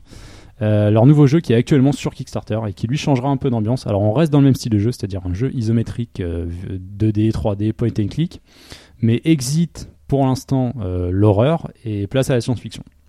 Ah, c'est pas horreur? Non, s'il y aurait pas, il y a- en Les tout cas pour l'instant il y a aucune, là, il y a aucune dimension horrifique qui est annoncée. C'est vraiment un truc euh, de science-fiction. L'histoire rapidement, en fait, c'est qu'en dans les années, donc en 1980, il y a une espèce de gros monolithe qui est apparu euh, dans les airs comme ça. Ils savent pas pourquoi. Ils l'appellent le Penrose et en fait, euh, en l'analysant, ça a chamboulé toutes les technologies telles qu'on les connaît et en fait, ça a créé une sorte de futur alternatif au nôtre, si tu veux. C'est-à-dire que c'est resté dans un style un peu euh, 80 et Mhm. toute la technologie a évolué autour. Et il se trouve que euh, tu vas incarner un docteur, son frère, euh, qui est plus sur le côté militaire. Ils vont essayer de comprendre un peu ce qui s'est passé autour de ça, pourquoi ça a amené à une guerre, et ils vont essayer en fait de creuser. Et en l'occurrence, le, ça se passera en Afrique, Afrique subsaharienne. Donc ils mettent ça en avant dans le Kickstarter dans le sens où ils ont utilisé la photogrammétrie, si Ouais. le terme est bon. Mais visuellement, c'est pas mal. Hein. Et c'est super joli, quoi. Euh, Enfin, ils maîtrisaient déjà. hein. Il faut savoir aussi que récemment, ils avaient fait des concept art et euh, ils ont bossé pour Wasteland 3. Ouais, c'est ça. J'ai dire, ils ont aidé pour Wasteland Voilà. 3 qui Et est ils sont venus les chercher beau. parce que c'est vrai que leurs décors, leurs décors sont beaux. Dans Stasis, c'est déjà le cas. C'est encore plus fin dans Kane, en sachant que les modèles maintenant sont des modèles 3D pour les personnages. Et pour Beautiful Desolation, c'est ça. C'est aussi. Donc, Kane, en fait, ils l'ont placé à ce moment-là parce que c'est extrêmement malin, en fait. Ça te fait une petite idée de ce qui t'attend euh, esthétiquement dans le système de jeu pour Beautiful Desolation. Et si tu as envie de voir ce que vaut Stasis, bah, c'est gratuit, ça fait le pont entre les deux, et, et voilà quoi.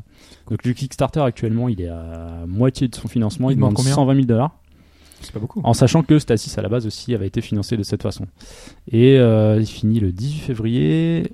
Ça a l'air bien parti. Parce que par exemple, il y a le nouveau euh, jeu de d'Obsidian. Pillars of Eternity Pierre, 2, ouais, il demandait 1 million, 1,1 million. il est pas déjà financé parce que Oui, Vingt- en 24 heures. une journée. Voilà, ça y est, c'est fini. Ouais. C'est fou, c'est fou. Obsidian, c'est les habitués maintenant de. Alors c'est pas Kickstarter, c'est Fig. C'est Fig, ouais. Ouais. C'est la plateforme de Tim Schafer avec euh, Ouais, c'est ça. La, la possibilité donc de, de financer par un autre moyen. D'ailleurs, Fig avait fait plus de, de revenus que, que Kickstarter sur l'année euh, 2016. Donc c'est voilà, une espèce Kickstarter de tendance. 2016, il y a un peu cassé la gueule niveau jeu vidéo. Ouais, même si ça recommence bien là cette année. Mais je pense que c'est parce qu'il n'y avait pas beaucoup de projets en même temps euh, importants avec euh, Ouais, des, des gros. euh, des, des, des- des gros projets vraiment avec euh, des, des, des personnes importantes parce qu'en général il faut Toutes des les figures grosses figures du jeu, vidéo, des années 90 ont sorti leur projet sur Kickstarter. Donc là, euh, Bah, Il y en a eu, hein. il y a John Remoro qui s'est un peu cassé les dents euh, parce qu'il a fait son projet, ils ont annulé au bout de 10 jours, mais ils ont dit qu'ils relanceraient un autre projet en 2017. il y aura, y aura d'autres choses, mais à venir euh, prochainement. Mhm. Tu voulais rajouter quelque chose sur euh, Ouais, Beautiful, euh, récap rapidement. Donc Beautiful Desolation en Kickstarter actuellement, pas avant fin 2019 à peu près. Et sinon Kane euh, sur Steam et ça devrait arriver sur GOG aussi. Très bien. En sachant qu'il y a une petite édition de luxe en fait, c'est euh, ça coûte 5-6 euros en fait, vous récupérez l'OST, des artworks, euh, le scénario je crois aussi, il est, il est listé et écrit en fait. Donc ça c'est du bonus payant, mais sinon le jeu en lui-même est gratuit et je vous le conseille évidemment ayant particulièrement apprécié Stasis. quoi. Très bien, merci Mike. Euh, donc Beautiful Desolation, c'est de la SF. Et ben on va passer à un autre jeu de SF.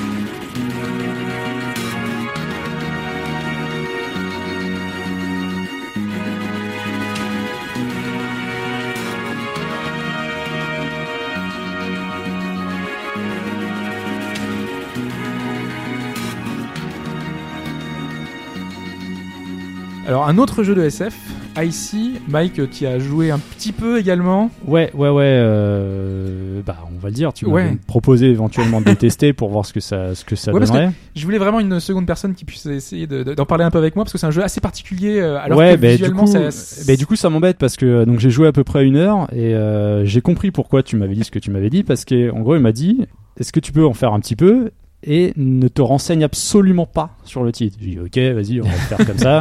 J'ai vu trois images, j'ai vu à quoi ça ressemblait, c'est tout. J'ai rien. si vous voulez Et- décrire un petit peu, est-ce que ça, on voit pas grand chose comme Ça me fait penser images, un mais- tout petit peu à Dust Elysian Tale. Exactement. Et bah dans le système de jeu, c'est un peu ça aussi. hein. Il y a quelques subtilités probablement un peu de différence, mais euh, et ouais, du coup, euh, bah je pense que je vais le terminer parce qu'il y a un truc qui me chagrine, là- enfin qui m'intrigue, pas qui me chagrine, qui m'intrigue, et parce que dix- au bout de 15, ouais 15 minutes à peine, il y a quelque chose qui se passe et euh, je me suis dit ok, à quoi je joue, à quoi je suis en train de jouer, mais Alors, je sais pas. J'ai envie de voir si la promesse est tenue en fait. C'est le genre ça, de mais- chronique, voilà, je vous le dis. Ça va pas être facile, en fait. confiance, Voilà. vous n'écoutez pas cette chronique. Vous passez cette chronique, vous l'achetez, les yeux fermés. Vous, vous me faites confiance, vous l'achetez. Donc euh, c'est un beat'em all qui a une particularité, qui fait qu'il est unique, il est différent, Ouais, mais il propose quelque chose de différent. le truc c'est qu'en tant que beat'em all seul, euh, pour moi ça fait pas le taf à 100% en fait. Ouais, mais c'est pas sur ça qu'on va le juger. hein. Honnêtement. C'est hein. ça, c'est ça, c'est peut-être ça le souci aussi. beat'em all Il faut savoir on met les pieds. le mode. Non, mais parce que c'est quand même aussi le, prin- le principal intérêt du jeu. Ouais, Enfin, bah, pendant une heure, j'ai quasiment fait que ça, quoi. Voilà, je vais pas en dire trop. hein. De toute façon, même dans ma chronique, donc vous pouvez l'écouter évidemment. Mais bon, si vous voulez euh, passer, ce sera encore mieux, je pense. Donc on parle déjà d'un jeu indépendant chinois. Donc c'est un jeu chinois. Il y en a très peu. Moi, je connaissais très peu la scène indé chinoise. Et donc ils font, euh, ils font des projets, des, choses un peu différentes. Et c'est un jeu qui est passé assez inaperçu en fin d'année dernière, puisqu'il est sorti en novembre, à la période où tous les gros blockbusters sont sortis. Donc comme d'habitude, hein, quand tu arrives dans cette période-là, tu te fais tout petit, parce que sinon les autres, euh, voilà, ont un peu tout englouti. Ce sont même euh, les gros projets euh, type Titanfall n'ont pas marché à cette période-là. Donc évidemment, c'est un peu compliqué. Donc c'est un beat'em all, enfin ou beat'em up, hein, 2D. Euh, tu le disais que ça te faisait un peu penser à Dust. C'est exactement l'exemple que je voulais prendre parce que c'est des décors euh, peints à la main. Donc on a euh, ce, ce genre de, de décor assez euh, assez beau, je trouve. Même si le style, je suis pas très fan parce qu'il y a un côté SF, un peu ouais. bizarre. Ça, ça tranche quand même un peu avec les animations, avec les personnages, avec ce côté très fluo néon Mm. bleu, parce que c'est la couleur qui ressort euh, bleu, principalement. Tu disais qu'ils l'avaient découvert dans Gravity Rush 2. Ici, c'est leur couleur primaire, en l'occurrence. Le style, ouais, certains décors sont plutôt pas mal, mais euh, tu sens un côté amateur quand même. Ouais, Enfin, t'as un petit côté amateur, euh, esquisse ouais. euh, vite fait euh, de, de certains décors et tout. Euh, même les personnages, les, les ennemis sont pas hyper stylés. Et euh, les personnages, le, le personnage principal, donc c'est euh, cette jeune femme qu'on a euh, qu'on a au départ. On est dans un laboratoire qui est complètement explosé de partout. Enfin, voilà, il reste plus rien. Et il reste juste euh, une une stase euh, ou dans des BZ, ce serait un pod euh, ou quelqu'un qui est dans dans ce pod là Ouais, qui dans se une régénère ouais, dans une, une cuve. sorte de ouais. Exactement. Euh, et on a cette jeune fille qui a un petit air d'Atsune Miku, un petit peu. Ce que j'allais dire. Oui. J'ai l'impression que tu fais un beat'em all avec Hatsune Miku. Et la première chose qui qu'on nous demande, c'est on doit la réveiller. Et donc on réveille Hatsune Miku, hein, faut l'appeler comme ça, faut c'est Icy hein, normalement. et la première euh, chose qu'on remarque, c'est qu'elle sort son katana. Donc elle se bat un peu avec un katana euh, façon euh, Metal Gear Rising, donc un peu comme euh, Raiden. Et, euh, et à ce moment-là, on, on découvre donc que c'est un beat'em all, mais un beat'em un peu particulier puisque quelqu'un nous parle. on a un narrateur, un narrateur qui est là pour euh, nous dire quoi faire. Donc euh, il va à la fois nous expliquer où aller et aussi commenter nos actions. Donc par exemple, euh, une des premières choses qui, arrive, c'est qu'on arrive, il y a un pont, il nous dit vas-y traverse le pont, sauf que le pont il n'y a pas de pont, donc il fait ah mince il n'y a pas de pont, Que- qu'est-ce qui se passe? Eh ben active le, pont en appuyant sur ce bouton là. Donc il te dit de le faire. Et toi évidemment, euh, bah, Tu le fais. est-ce que tu le fais, est-ce que tu le fais pas? Ça fait partie des choses intéressantes du jeu. Ouais, ah, alors, pour préciser qu'à ce moment précis, t'es quand même obligé de le faire. Sinon, t'as aucun moyen de traverser en fait. Je, je, je ne dis rien. Moi, je vois pas, je vois, je vois pas la logique en fait. euh, euh, La logique. obéir. Non, peut-être, il y a peut-être une astuce. Ah, si, il y a peut-être une petite astuce Alors, à ce moment-là. Le truc, c'est que pas ce jeu joue avec nos réflexes de joueur. Le, le but finalement du jeu, c'est pas vraiment le beat'em all, c'est pas ce, ce côté euh, action donc, que je décrirai plus tard. L'idée, ce serait d'aller contre le narrateur en fait. Exactement. Ah, Stanley Parable. Et c'est exactement l'exemple que j'allais prendre, c'est qu'on, si vous avez joué à Stanley Parable, c'est exactement ça. C'est que le narrateur va commenter vos actions, va dire des choses, et à vous de savoir, euh, de, de jouer finalement avec lui, euh, voir jusqu'où on peut aller, de vraiment de, de tester tout ce que peut proposer le jeu, et de voir que ils ont pensé à tout. Et c'est ça qui est intéressant, c'est de voir vraiment tout ce, jeu avec le narrateur qui, qui va se mettre en route et qui est hyper intéressant parce que plein de fois le narrateur qui parle en chinois d'ailleurs, hein, puisque le jeu n'a pas été euh, traduit, c'est traduit, c'est sous-titré. Bientôt, par contre, il y aura bientôt euh, hein. des Ouais, voix on en parlera à la fin Ouais, euh, justement de, de, de ce détail-là, de la guest. de la guest exactement. En fait, le, le truc c'est que le narrateur est constamment en train de faire des remarques qui sont d'ailleurs assez marrantes. Euh, en fait, il te raconte presque l'histoire. Donc il te dit le, le personnage, donc Icy se réveille, elle ne se souvient de rien, elle est amnésique, elle se souvient de, que d'une chose, elle va devoir vaincre Judas. Et Judas qui est le boss, le boss du jeu. Et donc tout le long, il fait des petites remarques à la con du type euh, et euh, elle arrive dans des égouts. Les égouts sont hyper sombres et sales. Ça ne peut être que la faute de Judas. Et tout le temps, il est en train de faire des remarques à la con comme ça. Il doit remettre une couche. Il doit remettre une couche. Et c'est hyper sympa. C'est finalement ce dialogue qui se met en place avec nous. Euh, sachant que nous, on va jouer avec le narrateur, avec toutes les actions qu'on peut faire. Et donc ça, c'est vraiment sympa. Je vais vous, pas vous en dire plus, mais ça va beaucoup plus loin que la simple interaction qu'on peut avoir type Bastion. Euh, dans Bastion, on va, voilà, tu casses un mur, euh, casses un truc. Là, il va vraiment décrire ce que tu fais. Là, tu peux aller vraiment jouer avec le narrateur comme peut le faire euh, Stanley Parable. Donc ce côté méta, euh, ce côté euh, nos actions euh, ne sont jamais sans conséquences, c'est vraiment très chouette. Après, euh, le truc c'est que voilà, je vais plagier un même connu avec euh, Pineapple. euh, voilà, j'ai mon pen, j'ai mon Apple, euh, je mélange les deux. Donc là, c'est un jeu d'action, c'est un jeu méta, et donc ce, ce, ce mélange des deux, ça donne Icy. Ça donne un, un- Non, ça fait métaction. Ouais, en plus j'aurais pu faire avec la petite musique et tout. Mais euh, et voilà, je, je trouve que ce, ce mélange est, est vraiment sympa parce que en plus le côté BTA est pas si inintéressant que ça. Non. Mais en fait, ce qui est marrant, c'est que dans, la façon dont ça se déroule, le beat'em all, tu comprends qu'il y a une arnaque euh, dans le jeu. Arnaque, c'est pas négatif. hein. Parce qu'en fait, t'as pas d'objectif de score, t'as pas d'objectif final dans, ce que tu fais. Parce que tu dis, un, BTA, un beat'em up, il y a quand même une volonté de- d'essayer de t'impliquer dans le truc, de te faire évoluer, de te dire, vas-y, il faut que tu sortes des coups. Alors, tu peux faire évoluer tes techniques, mais t'as pas de finalité en fait. Alors, je suis pas arrivé au bout, peut-être que ça se justifie par autre chose. Mais, euh, mais voilà, donc t'as plein de mouvements que tu peux utiliser et tu te dis, bah ouais, mais est-ce que c'est vraiment ça l'intérêt du jeu en fait? Parce que donc euh, au niveau des- du gameplay, hein, c'est coup fort, coup faible, euh, Ouais. une esquive, Des dashs.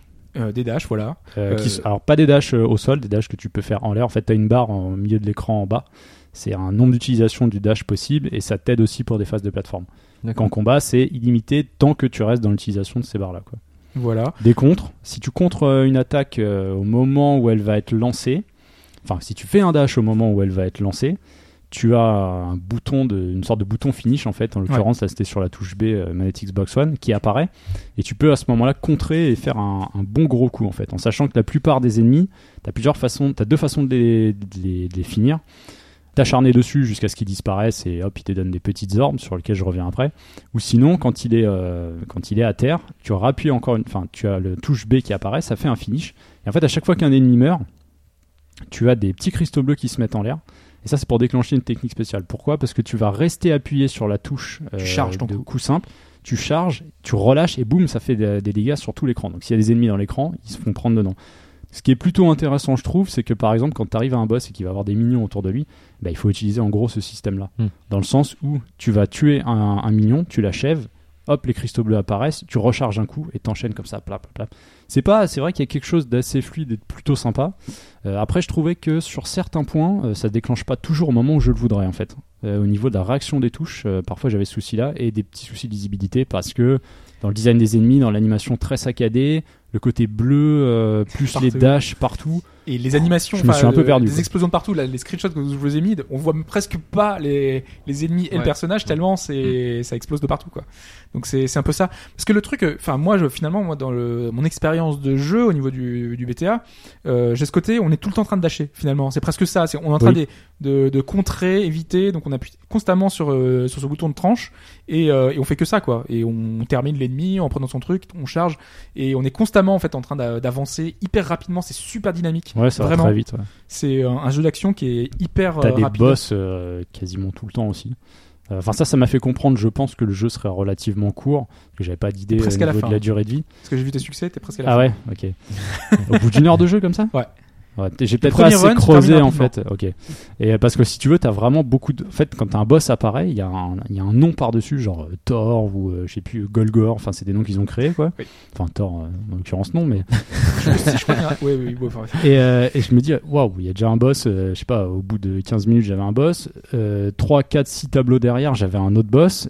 Tu sens qu'en fait, t'enchaînes comme ça, et après, ça, ça inclut parfois des, nouveaux, des nouvelles mécaniques.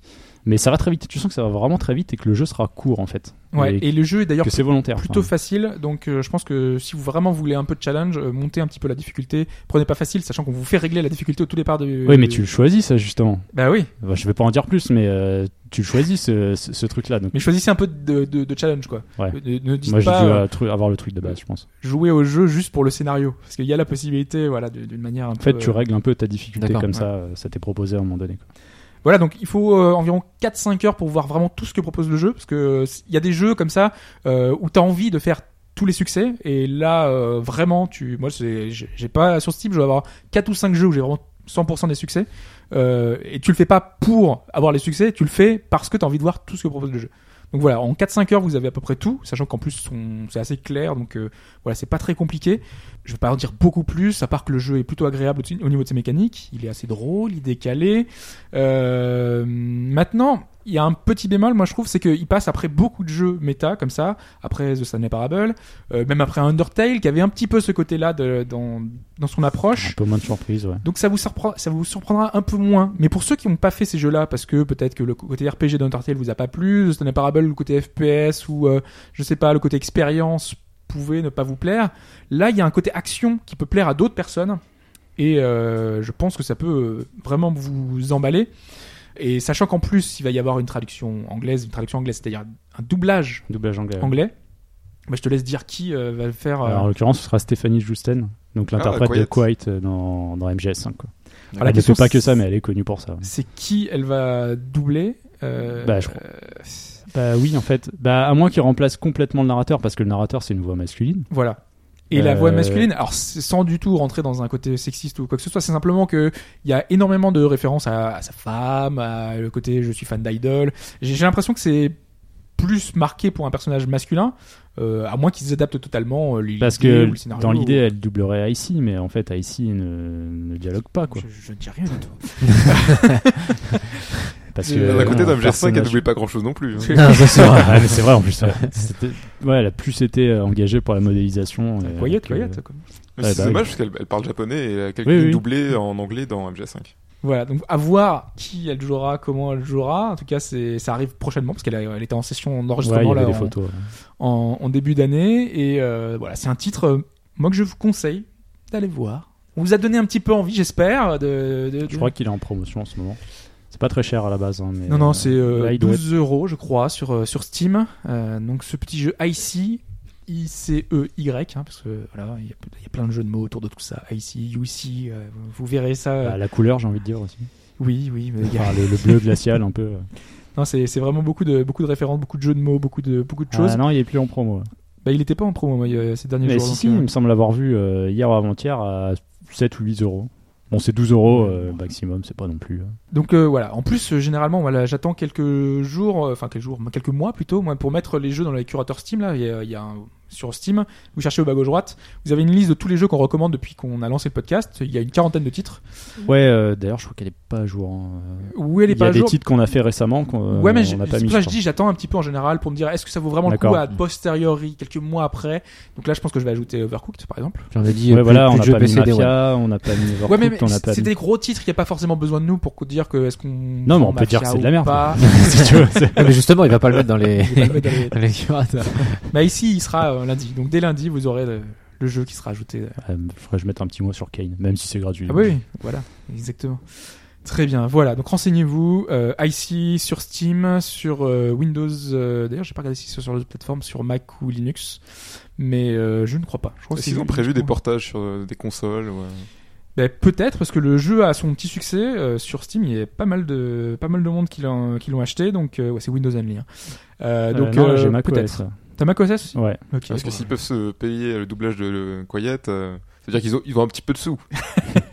Possible, possible. En tout cas, le, le jeu a beaucoup marché. Sais pas, Chine, c'est hein. peut-être la nièce du patron.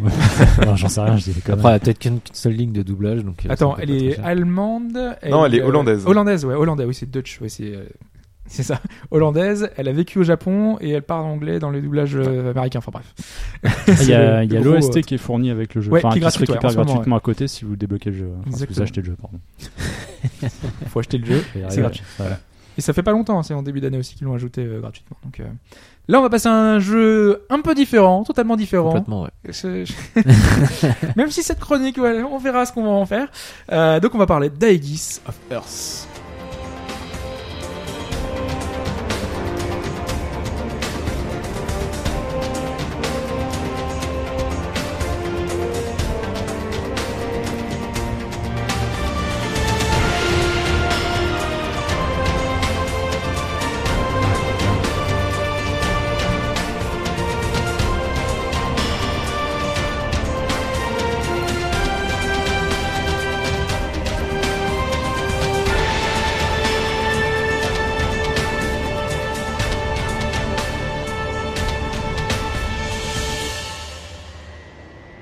Aegis of Earth euh, Protonovus Assault, euh, ouais, j'ai essayé de donner le nom en entier, hein, c'est assez compliqué, qui a un autre nom en Japon, hein, c'est Zetai euh, Geigeki Force Metropolis Defenders, qui est sorti sur PlayStation 3, sur PlayStation 4, sur Vita, Vita. et sur PC.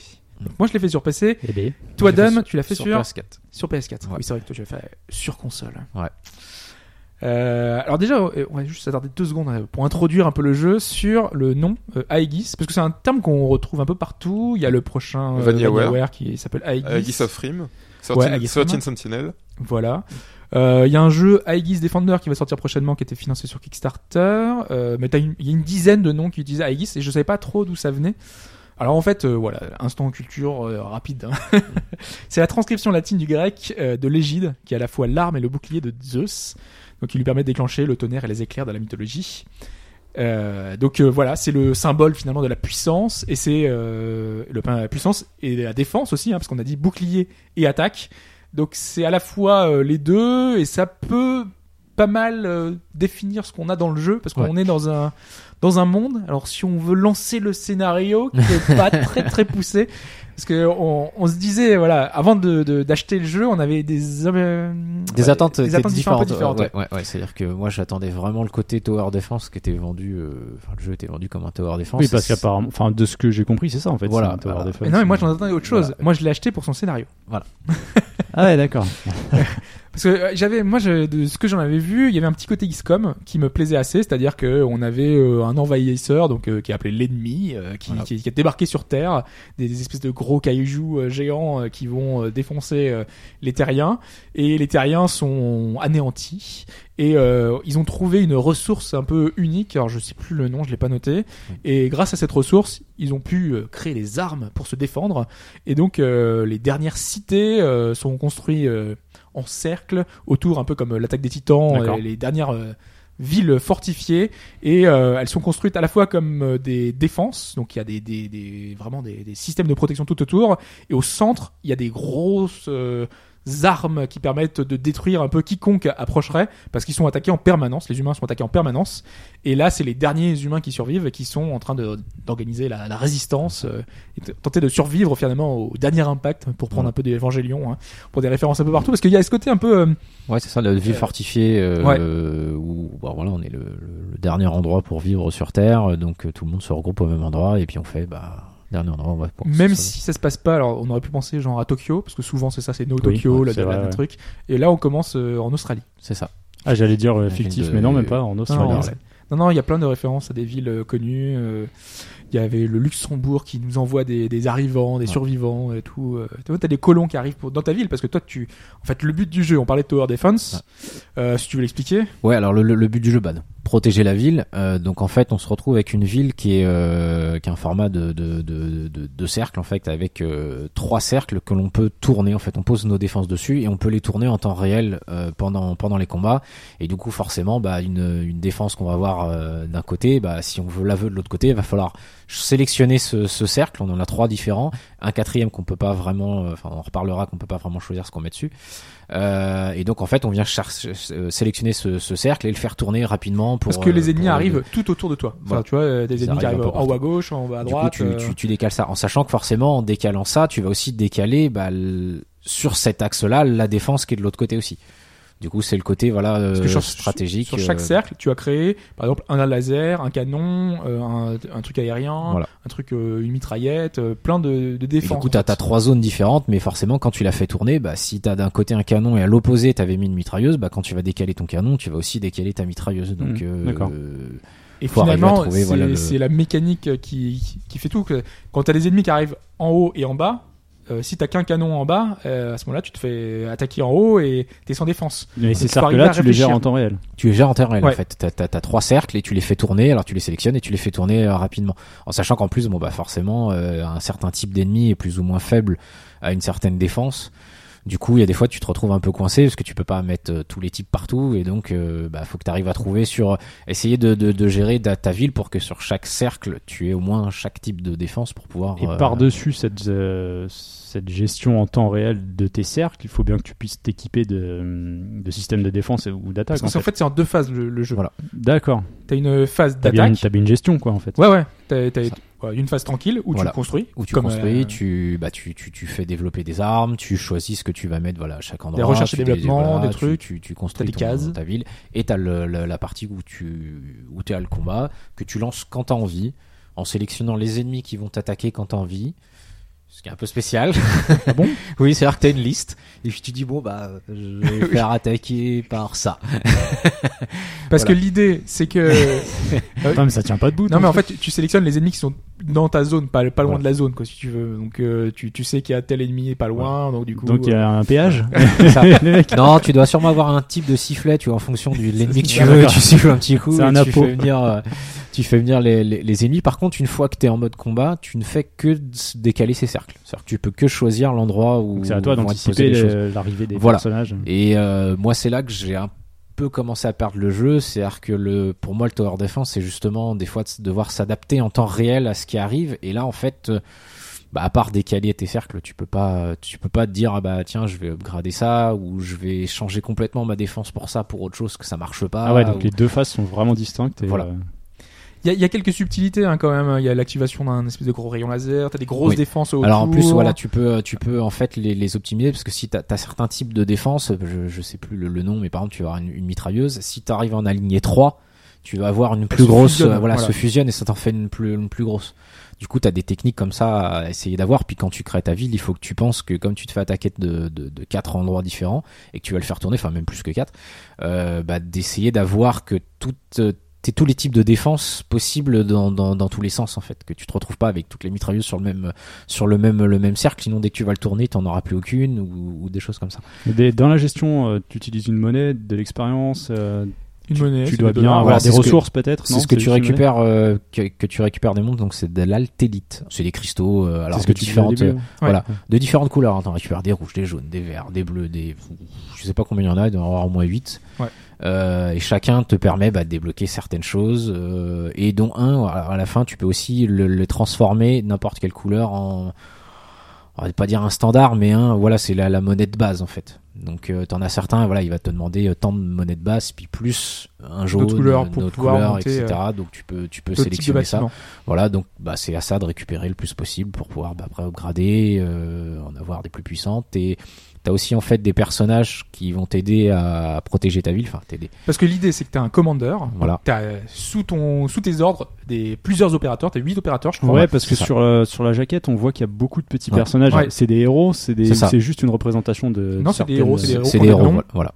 C'est pour ça que je disais que moi, il y avait le côté scénario qui me, qui me plaisait assez. C'est, je pensais vraiment qu'il y avait un côté XCOM, parce que le côté XCOM, c'est le côté je fais de la recherche et développement, Ouais. euh, je positionne mes, mes, mes unités, mes troupes, tout ça. Et en plus, je gère mes opérateurs. Et les opérateurs qui ont des pouvoirs différents, des, des choses un peu différentes, qui montent de niveau. T'as le principe de permadeath, c'est pas un mort permanente. euh, Là, euh, chaque personnage a un niveau de morale qui descend au fur et à mesure. Euh, à, la, à la fin d'un combat, tu peux sélectionner lequel t'as plus aidé. Donc tu choisis le truc et tu le, la récompenses. Donc il gagne plus d'expérience. T'as plein de systèmes de, comme ça pour euh, pour booster un petit peu le, moral de tous tes opérateurs. Et ces ces opérateurs là, ils parlent en permanence. Et c'est ça, c'est en ça que je disais qu'il y avait un scénario, c'est que normalement, euh, t'es là, on t'a, au départ, on t'apprend les bases, donc euh, t'as chaque personnage qui est un peu là en train de te raconter un peu euh, deux trois trucs, mais en fait, à chaque action que tu fais, il va te va avoir une petite remarque et en, en fonction de leur caractère. Par exemple, Kimberly, qui est un des premiers personnages, elle, elle te dit euh, chaque fois qu'elle cherche un mari, euh, donc à chaque fois, elle dit il y a des migrants qui arrivent, ah peut-être qu'il y aura mon futur prince charmant, tu vois, elle est complètement débile. Ouais. T'as un autre personnage qui est lui là le, le gars super offensif il est tout en train de dire ouais on va aller à l'attaque on va attaquer on va attaquer euh, super positif ou alors celle qui fait la recherche et le développement elle est tout le temps en train de elle est super blasée Ouais, c'est ça. ouais j'ai développé une arme Bah, elle ça va te servir à rien elle, est- blasée elle sert à Bon, rien il y a tous les clichés possibles. hein. Ah, Il y a pas je de. ah mais totalement Voilà. Par contre, chaque héros, en fait, tu choisis comme ils ont des levels, ils ont aussi euh, chacun des compétences qui te permettre euh, certains de, euh, de, de, de, de tourner plus vite ou d'avoir euh, Compétences spéciales Voilà, aussi, ils ont, ils ont leurs compé- Alors il y a euh, non pas vraiment, il y en a qu'une qu'une, mais eux c'est pas c'est pas ça qu'ils amènent. Eux ils vont amener voilà des des des des des, des buffs sur te, sur ta sur ta sur ta ville, donc à toi de choisir euh, ceux que tu vas vouloir le plus monter, parce que c'est vrai qu'on choisit celui qui à la fin en fait t'en as un que tu choisis que tu lui donnes plus de, de d'XP que les autres. Donc euh, bon bah tu choisis en général celui que t'as envie euh, pas forcément celui qui t'a le plus aidé mais celui que t'as envie de qui monte le, plus, le- plus rapidement ouais. T'as aussi le système euh, finalement un peu à la SimCity de s'ils sont heureux, tes habitants sont heureux. Voilà. Donc t'as un niveau de, de degré de, de satisfaction des, des habitants. Et plus ils sont heureux, plus il y aura de monde, plus il y aura de colons qui vont venir. Parce qu'à chaque, à chaque fois, tu, quand tu sélectionnes les ennemis qui sont dans le, dans le truc, c'est des missions finalement. Voilà. Donc tu fais une mission, euh, une, l'émission a un niveau d'ailleurs, donc Niveau 1, de 2, difficulté, 3, voilà, 4, 5, ouais. 6, euh, etc. Donc euh, plus tu avances dans le jeu, plus les ennemis sont importants et importants d'ailleurs même en taille. Hein, Voilà. Parce que t'as des ennemis, euh, par exemple, t'as une espèce de d'araignée géante qui arrive à un moment et qui fait euh, quasiment euh, la, un quart de ta ville. Donc c'est immense elle est vraiment immense. Elle arrive comme un kaiju euh, va déferler sur ta ville. Elle a plein d'attaques différentes. Elle se téléporte elle va à gauche à droite. Toi t'es en train de gérer ta défense donc tu tournes en rond tout le temps partout euh, à gauche à droite. Tu gères parce que tu peux mettre des, des défenses donc c'est-à-dire des murs vraiment. Euh, donc elle défonce tes murs. Après elle défonce tes canons. Après elle défonce tes habitations parce que tu peux construire des habitations. Donc t'es tout le temps en train de gérer ça sachant qu'en plus si elle défonce le terrain ton terrain peut devenir je sais plus c'est radioactif Ouais. ou je sais plus c'est Ouais, tu, peux, quoi enfin, tu peux plus le, tu peux le construire, faut- ça arrive très loin dans le jeu Ouais. pour le pour le renlever. Donc il y a plein de petites subtilités comme ça de gestion, mais c'est pas non plus hyper euh, Non. poussé quoi. C'est vrai que c'est. En fait, moi j'avais j'ai beaucoup aimé sur les deux trois premières heures. Je me disais limite parce que en fait c'est un jeu moi je voulais vraiment acheter pratiquement Day One à l'époque. Je me suis dit bon ouais, est-ce que je me laisse tenter et tout? Et puis euh, et là du coup quand j'ai eu le jeu, euh, j'avais eu les critiques à l'époque Ouais. qui étaient assez mitigées vraiment. terrible, euh, ouais. C'était pas terrible. Et je me disais mais pourquoi est-ce que les gens ont critiqué alors que c'est plutôt chouette les deux trois premières heures. T'as vraiment la découverte des personnages, découverte du, du jeu, du système, euh, des subtilités. Et puis en fait, tu te rends compte que c'est un peu toujours la même chose, quoi. Euh, plus t'avances et t'as pas grand chose qui amène parce qu'après les, les seules choses que tu fais c'est j'upgrade mon bâtiment, Ouais. j'upgrade euh, tel truc, euh, mes niveaux je les, je les fais passer à chaque unité. Euh, vu que ça monte pas très parce que t'as un niveau aussi général de ta ville, ce niveau général pour le faire monter, bah t'es obligé de te battre contre d'autres ennemis et des ennemis, eh bah t'as des niveaux qui sont des ennemis qui sont trop forts donc du coup tu te bats contre les moins forts. Tu refais en permanence contre des petits. Euh, c'est pas intéressant parce qu'ils T'as sont pas- charcutés. T'as pas de carottes dans la progression en fait? Bah, pas Pas des en trucs fait. à Un tel endroit, je sais pas, tu vas avoir une super et- unité, un super truc. euh, Non, pas vraiment. Parce Non. que tu parlais de scénar, mais alors du coup, ça se met, ça se met comment en place? C'est un scénar y a rien. quoi. grandiloquent pour te dire euh, la menace est de plus en plus importante avec des monstres de plus en plus forts. Donc de mission en Euh, mission, c'est tout. Ouais, c'est ça. Ouais, ça quoi. L'autre, elle cherchera toujours son prince charmant. euh, Voilà, enfin, d'accord. En fait, c'est ça. Ah, les personnages évoluent pas un peu non plus? Après, c'est un tower defense. Moi j'avoue, bon, j'avais dit à Hobbs, faut que tu te lances sur l'histoire parce que moi je voulais, je voulais vraiment un tower defense et euh, je connais les jeux un peu euh, un peu jap comme ça, c'est-à-dire que je sais que ça va parler, parler, parler, parler et bon, quand c'est un JRPG, un truc comme ça, je me lance dedans, mais là j'ai vraiment pas envie et pff, enfin, il- ça parle mais tout le temps, tout le temps, tout le temps, tout le temps alors qu'après, il y a des fois tu en fait tu passes souvent même pas moi je trouve que tu passes plus de temps à lire des dialogues ou à les zapper que de jouer. Mais vraiment, hein, parce Ouais, que vraiment. euh, les, les combats Ah, sont assez courts. presque côté plus visual novel, si tu veux, que, Et- que, que jeu en Et lui-même. ce côté phase de dialogue, c'est dans la partie gestion. Ouais, ouais, c'est un partie gestion. euh, alors, faut Tout dire que quand tu, quand que tu truc, t'as pas trop euh, le temps de, de lire les textes. euh. Et donc, je parlais qu'avec trois zones, il y en avait une quatrième, tu contrôlais pas vraiment, parce que c'est celle, justement, euh, de se parler de murs. Parce qu'en fait, tu peux construire des murs de protection, mais en fait, tu les fais pas tourner, ils sont là, ils tiennent jusqu'à temps qu'ils soient cassés, et après, il faut que tu les repayes. Euh, voilà, mais c'est une zone ouais, que tu, tu, tu débloques au bout d'un moment et qui, qui, qui reste fixe, elle. Voilà, c'est pas le jeu du siècle en fait, hein, parce que j'avais vraiment attendu que Dan soit là parce que je me disais t'as fait pas mal de tower defense, donc tu Ouais. sais de quoi tu parles, tu vois. Moi j'ai pas forcément, j'en ai pas fait énormément, donc je me dis euh, peut-être que euh, mon avis est biaisé parce que je suis pas très fan du genre, mais euh, a priori non. Non, non, Même non, en ayant pas- fait beaucoup ouais. de. En fait, ce qui manque, c'est de pouvoir faire vraiment d'avoir un peu plus agir quand t'es en mode combat, en fait. Juste tourner la, la base. Qui est une bonne idée, mais elle. Ouais, elle est, elle est pas bête, mais en fait, tu peux, tu peux plus agir une fois que t'as, le combat est lancé. En fait, t'as pas, enfin, t'agis puisque tu, tu l'as fait tourner, mais je veux dire, t'as, si tu t'étais gouré dans une défense, dans un tower défense, tu peux commencer à détruire une zone ou, la, ou upgrader autre chose. Enfin, vraiment t'adapter. Là, tu peux pas vraiment t'adapter. C'est, tu l'as prévu comme il ça. aurait C'est plus, des constructions dynamiques. voilà, c'est ça. C'est plus te dire, ah bah là, j'ai merdé mon truc. Bon, bah, en clair, euh, je perds la, je laisse tomber et puis je recommence et je le referai autrement. Ouais, je sais pas, pas. Esthétiquement, techniquement, ça tient la route. ou- Bon, c'est- de toute façon, euh, c'est pas non plus. euh, parce que si tu veux regarder le- les images sur euh, Euh, attends, parce que là on est sur ici. sur la tablette, c'est vers la droite. Euh, c'est Ah pas. oui, d'accord. c'est pas. C'est pas foufou, quoi. C'est un petit projet, hein, c'est vraiment un petit truc, hein, donc. euh, Oui, mais ça se sentait. Oh, ça va là, c'est. euh, Ça fait jeu, ça fait, ça fait. Euh, ouais, Jeu ça honnête fait PS3, quoi. honnête, Ouais. Oui, PS2 HD, mais. PS2 HD, si tu veux, Ouais, mais- c'est vrai que t'as un moyen de modifier la, la vue de ta ville en fait. Ouais.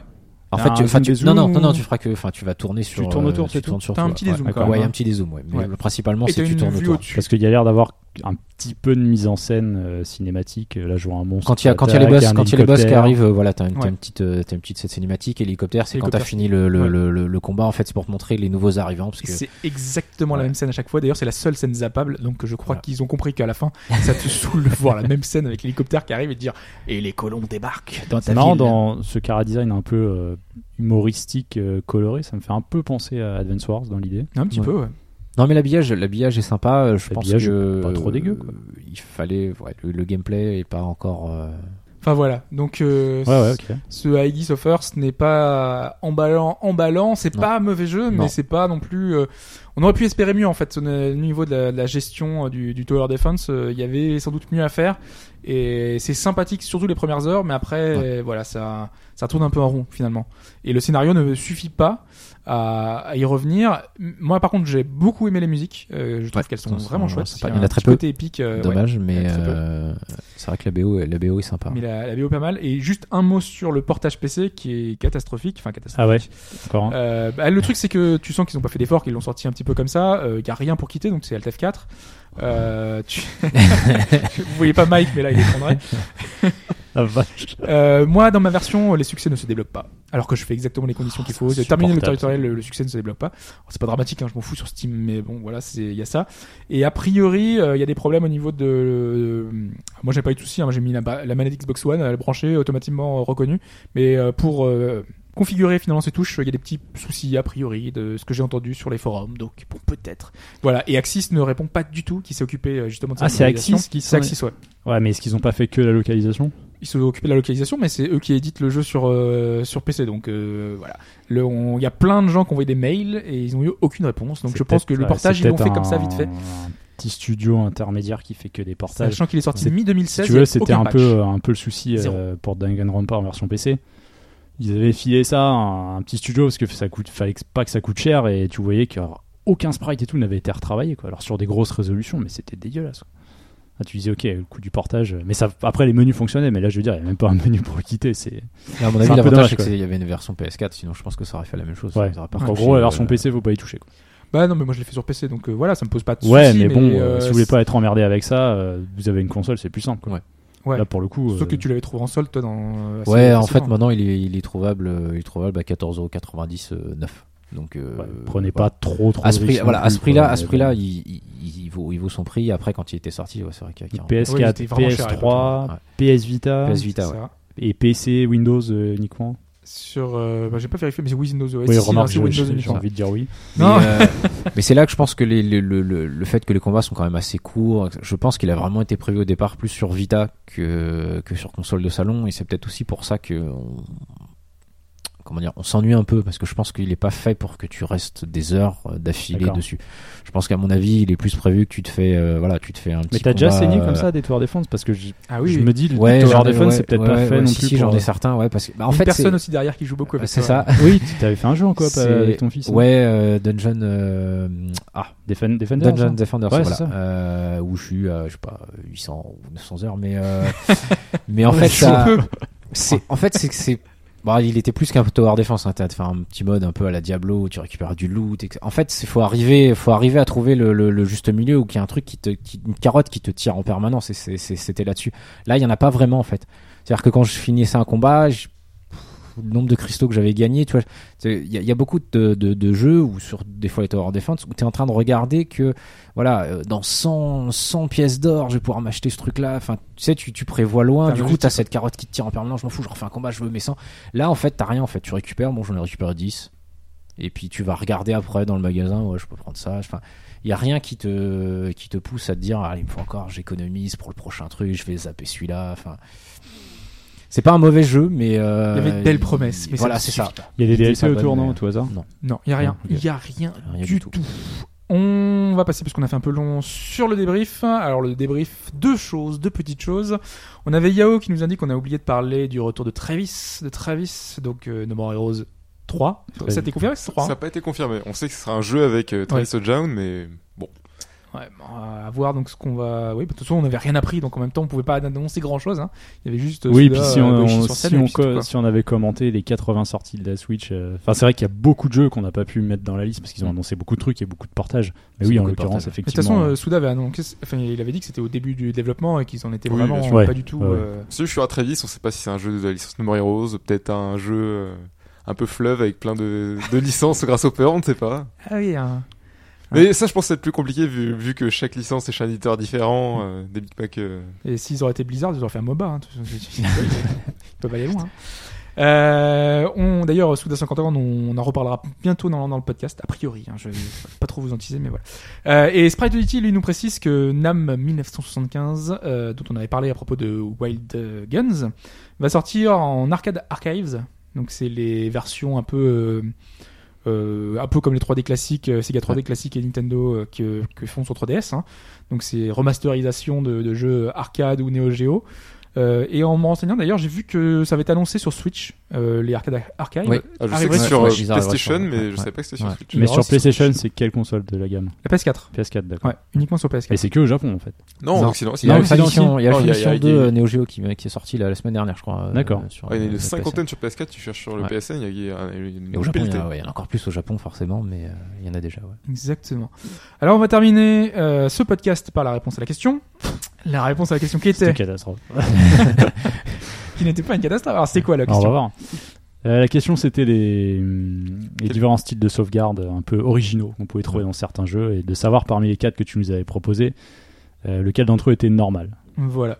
Et la catastrophe, c'était juste d'avoir fait des jeux et de pas se souvenir comment Bah oui, parce que la catastrophe c'est que lui il trouvait ça facile et qu'en fait on s'est retrouvé planté. Et il fallait mettre Techie euh, style bataillon en Oh, sauvegarde en un peu beaucoup. hein. particulière. Ah Pourquoi c'était quoi Bah, en fait, t'avais ton pad de contrôle de ton mecha, Ouais. et tu, pour euh, faire éject, tu devais briser la glace. Enfin, et il, voulait, le petit il, voulait, bouton. il voulait au début. Et en physique Ah oui, physique, parce que il voulait briser la glace à chaque fois. il voulait non mais il voulait vraiment le sortir comme ça, c'est-à-dire qu'il voulait vraiment que tu aies une vie que tu sois obligé de casser pour appuyer le bouton et que tu sois obligé d'en racheter une. Allez, ouais. Non, racheter juste le le- petit bouton en plastique, mais euh, Non mais lui dans, dans son idée, il Ouais. avait dit qu'au départ, il voulait faire ça pour que euh, la, la mort ait vraiment un impact. enfin, Vraiment, le- euh, voilà, la manette à vraiment- 200 balles, déjà, ça a un impact. Bon, il y a peut-être moyen de trouver un petit truc pour que ça soit pas trop mais cher. oui, mais, en, euh, en gros, en t'éjectant, tu, euh, tu supprimes ta sauvegarde toi-même, euh, parce que si tu le fais pas, c'est un, peu plus handicapant. D'accord. Ah c'était Ouais. Tu l'as toi la manette Dan Non, il faudrait que j'en prenne une, mais ça coûte Ouais. super cher. ouais. c'est une grosse manette bien imposante. Ouais, hein. puis elle Ah est ouais, pas chère. En fait, faut trouver le modèle en plus, le deuxième modèle, parce que le premier à une machine. À Ouais. moins que des mecs aient pu l'adapter Non, sur ils l'ont PC, ils l'ont non bidouillé, ouais. Ouais. Mais euh, le, le pro- la première version est vachement plus fragile que la deuxième, donc faut arriver à trouver une deuxième. euh. Il y en a qui ont fait des cockpits géants, vraiment avec la manette. Tiki, ils ont mis l'écran devant et tout. Il y a, il y a des montages assez, euh, assez impressionnants. Donc j'avais mis quatre jeux. J'avais mis Parasite Eve, Project Zero, Mafia et No More Heroes. On avait donné la réponse pour No More. Effectivement, c'est les toilettes. Moi, j'avais trouvé ça, enfin, à l'époque, euh, super original, le fait de, de se dire que de toute façon, le hub central, c'était finalement l'appartement, euh, et donc on pouvait aller dans les différentes pièces pour avoir les différentes choses et les toilettes. En plus, les toilettes qui progressaient au fur et à mesure parce que tu te retrouvais avec des toilettes totalement différentes.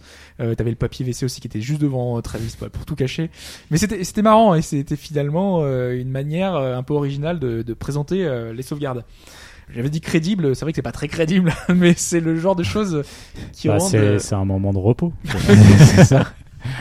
C'est le moment de plénitude, tu vois, c'est, voilà, tu te laisses aller.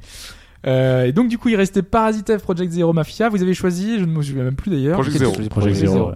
C'était votre choix final. Alors on va prendre euh, le choix dont Dunn ne se souvenait plus euh, Ouais, avec bah, Parasite euh, Eve. Je me souviens plus du tout. Alors Parasite Eve, euh, donc on a cette héroïne qui se nomme euh, Aya Ah, y a Ah, y a pas- Brea. Aya Brea, voilà. Et quel est son métier? Euh, Elle est pas flic Elle est flic. Ah, ouais. Elle est flic. Et pour sauvegarder, qu'est-ce qu'il fallait faire? Il fallait appeler son supérieur et tu lui Ah oui. racontais ta journée. Ah, Ah, ça se sauvegarde. Donc c'était un petit moyen, c'était au téléphone, un peu comme Earthbound et d'autres titres qui utilisaient ce système de téléphone. hein. Mais si tu sauvegardes trop hein. souvent, à un moment donné, il décroche pas, non parce que... Ah, je sais plus comment ça se passait. mais tu parles du 2 ou tu parles du 1 Non, du premier. Du premier. d'accord. Ouais, Euh, Dans MGS3 aussi, il faut appeler euh, ton supérieur pour sauvegarder. c'est vrai. Ah, c'est par le codec que ça passe Mm. Voilà, donc on avait ce système-là, et maintenant c'est soit Project Zero, soit Mafia. Et là, vous avez le doute. Dans les deux, c'est possible, hein, parce que pas. Et dans Project Zero, donc tu, tu évoquais le Ouais, cas je de pense, je l'appareil. m'étais dit parce que c'est le, c'est au centre du jeu le, le coup de l'appareil et des pellicules en fait que tu dois gérer. Je me suis demandé s'il n'y avait pas un système avec ça, mais bah, apparemment toi tu avais des souvenirs Falcon un peu différents. euh. Alors, Enfin- dans le 3, on avait des, des lampes avec des papillons là, qui, ouais, qui permettaient de sauvegarder, qui étaient totalement différents. Et là, pour le coup, c'est pas vraiment quelque chose d'original, euh, mais c'était des lieux euh, vers lesquels sauvegarder. Dans le 2 également, mais dans le premier. Dans le premier, on approchait un appareil photo pour se prendre un, un appareil photo bleu et qui permettait de se prendre en photo et donc de sauvegarder la partie. Voilà. Et donc Mafia était le jeu avec une sauvegarde tout à fait Classique, classique, avec euh, alors que ton fils avait la bonne la bonne réponse. voilà, il fallait écouter ton fils Dan. Ouais, mais t'as pas joué à Mafia, toi Il est en train de dire je sais, tu vois. Ouais. Euh, après, il y a plein de gens qui ont dit au hasard aussi, hein, tu vois. c'est- ouais, Chez vous, si vous avez joué, vous avez peut-être trouvé la bonne réponse. Mais je me demande si Resident Evil, comme t'en parlais, ça nous a pas marqué parce que euh, c'était limité en fait.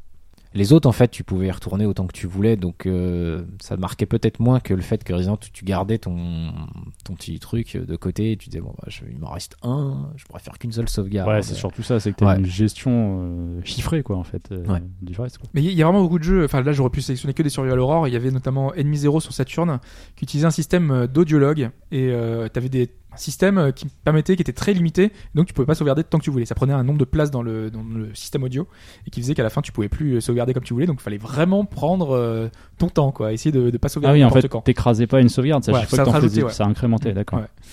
Donc euh, j'aurais pu sélectionner celui-là, mais je me suis dit ça va pas vous parler du tout. Ah bah là, pour le coup, Il y aurait eu Je l'ai fait, mais alors encore il y a tellement plus longtemps que là, là. euh, Je me suis dit en plus sur Saturn, tu vois.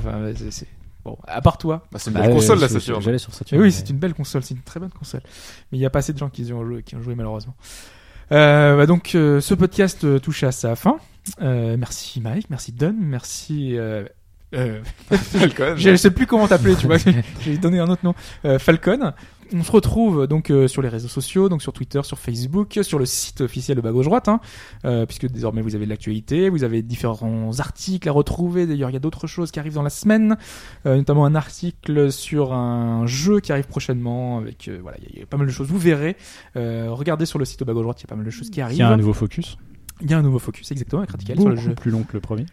Oui, c'est un format un peu différent. Voilà, Ouais, c'est. Ça, euh, ça, touche- ça cherche encore un peu, non? Ouais, complètement. On est en format. incrémental. Donc, euh, prochain épisode, ce sera peut-être 10 minutes. Le suivant, ce sera 3h30. Donc, on, on verra. On, on ajuste la formule euh, un peu comme on peut. Euh, voilà, voilà. Euh, on, on a terminé ce, ce podcast qui est assez long, non? Je sais pas. Je sais Ouais. même pas combien de Deux temps. heures. euh, Ouais, je pense qu'on est, euh, on est à 2h20 d'enregistrement. Il y a des gens qui avaient des choses à faire après, Voilà. je crois, qui sont un peu en retard, Ouais, ouais, très. qui vont devoir Ah, partir très rapidement. Euh, bah, merci encore à, à vous hein, d'être euh, d'être venu. Si vous voulez ajouter un dernier mot, euh, Dom, non, de Non, non, faites attention aux voilà. oiseaux dans, dans le tirage de goélands. Goéland. Attention aux goélands. c'est là, le goéland, c'est le mot de la- le mot du podcast. Le mot du podcast, hein. voilà. Ah, ciao tout le monde. Merci bien, salut tout le monde. Salut à tous.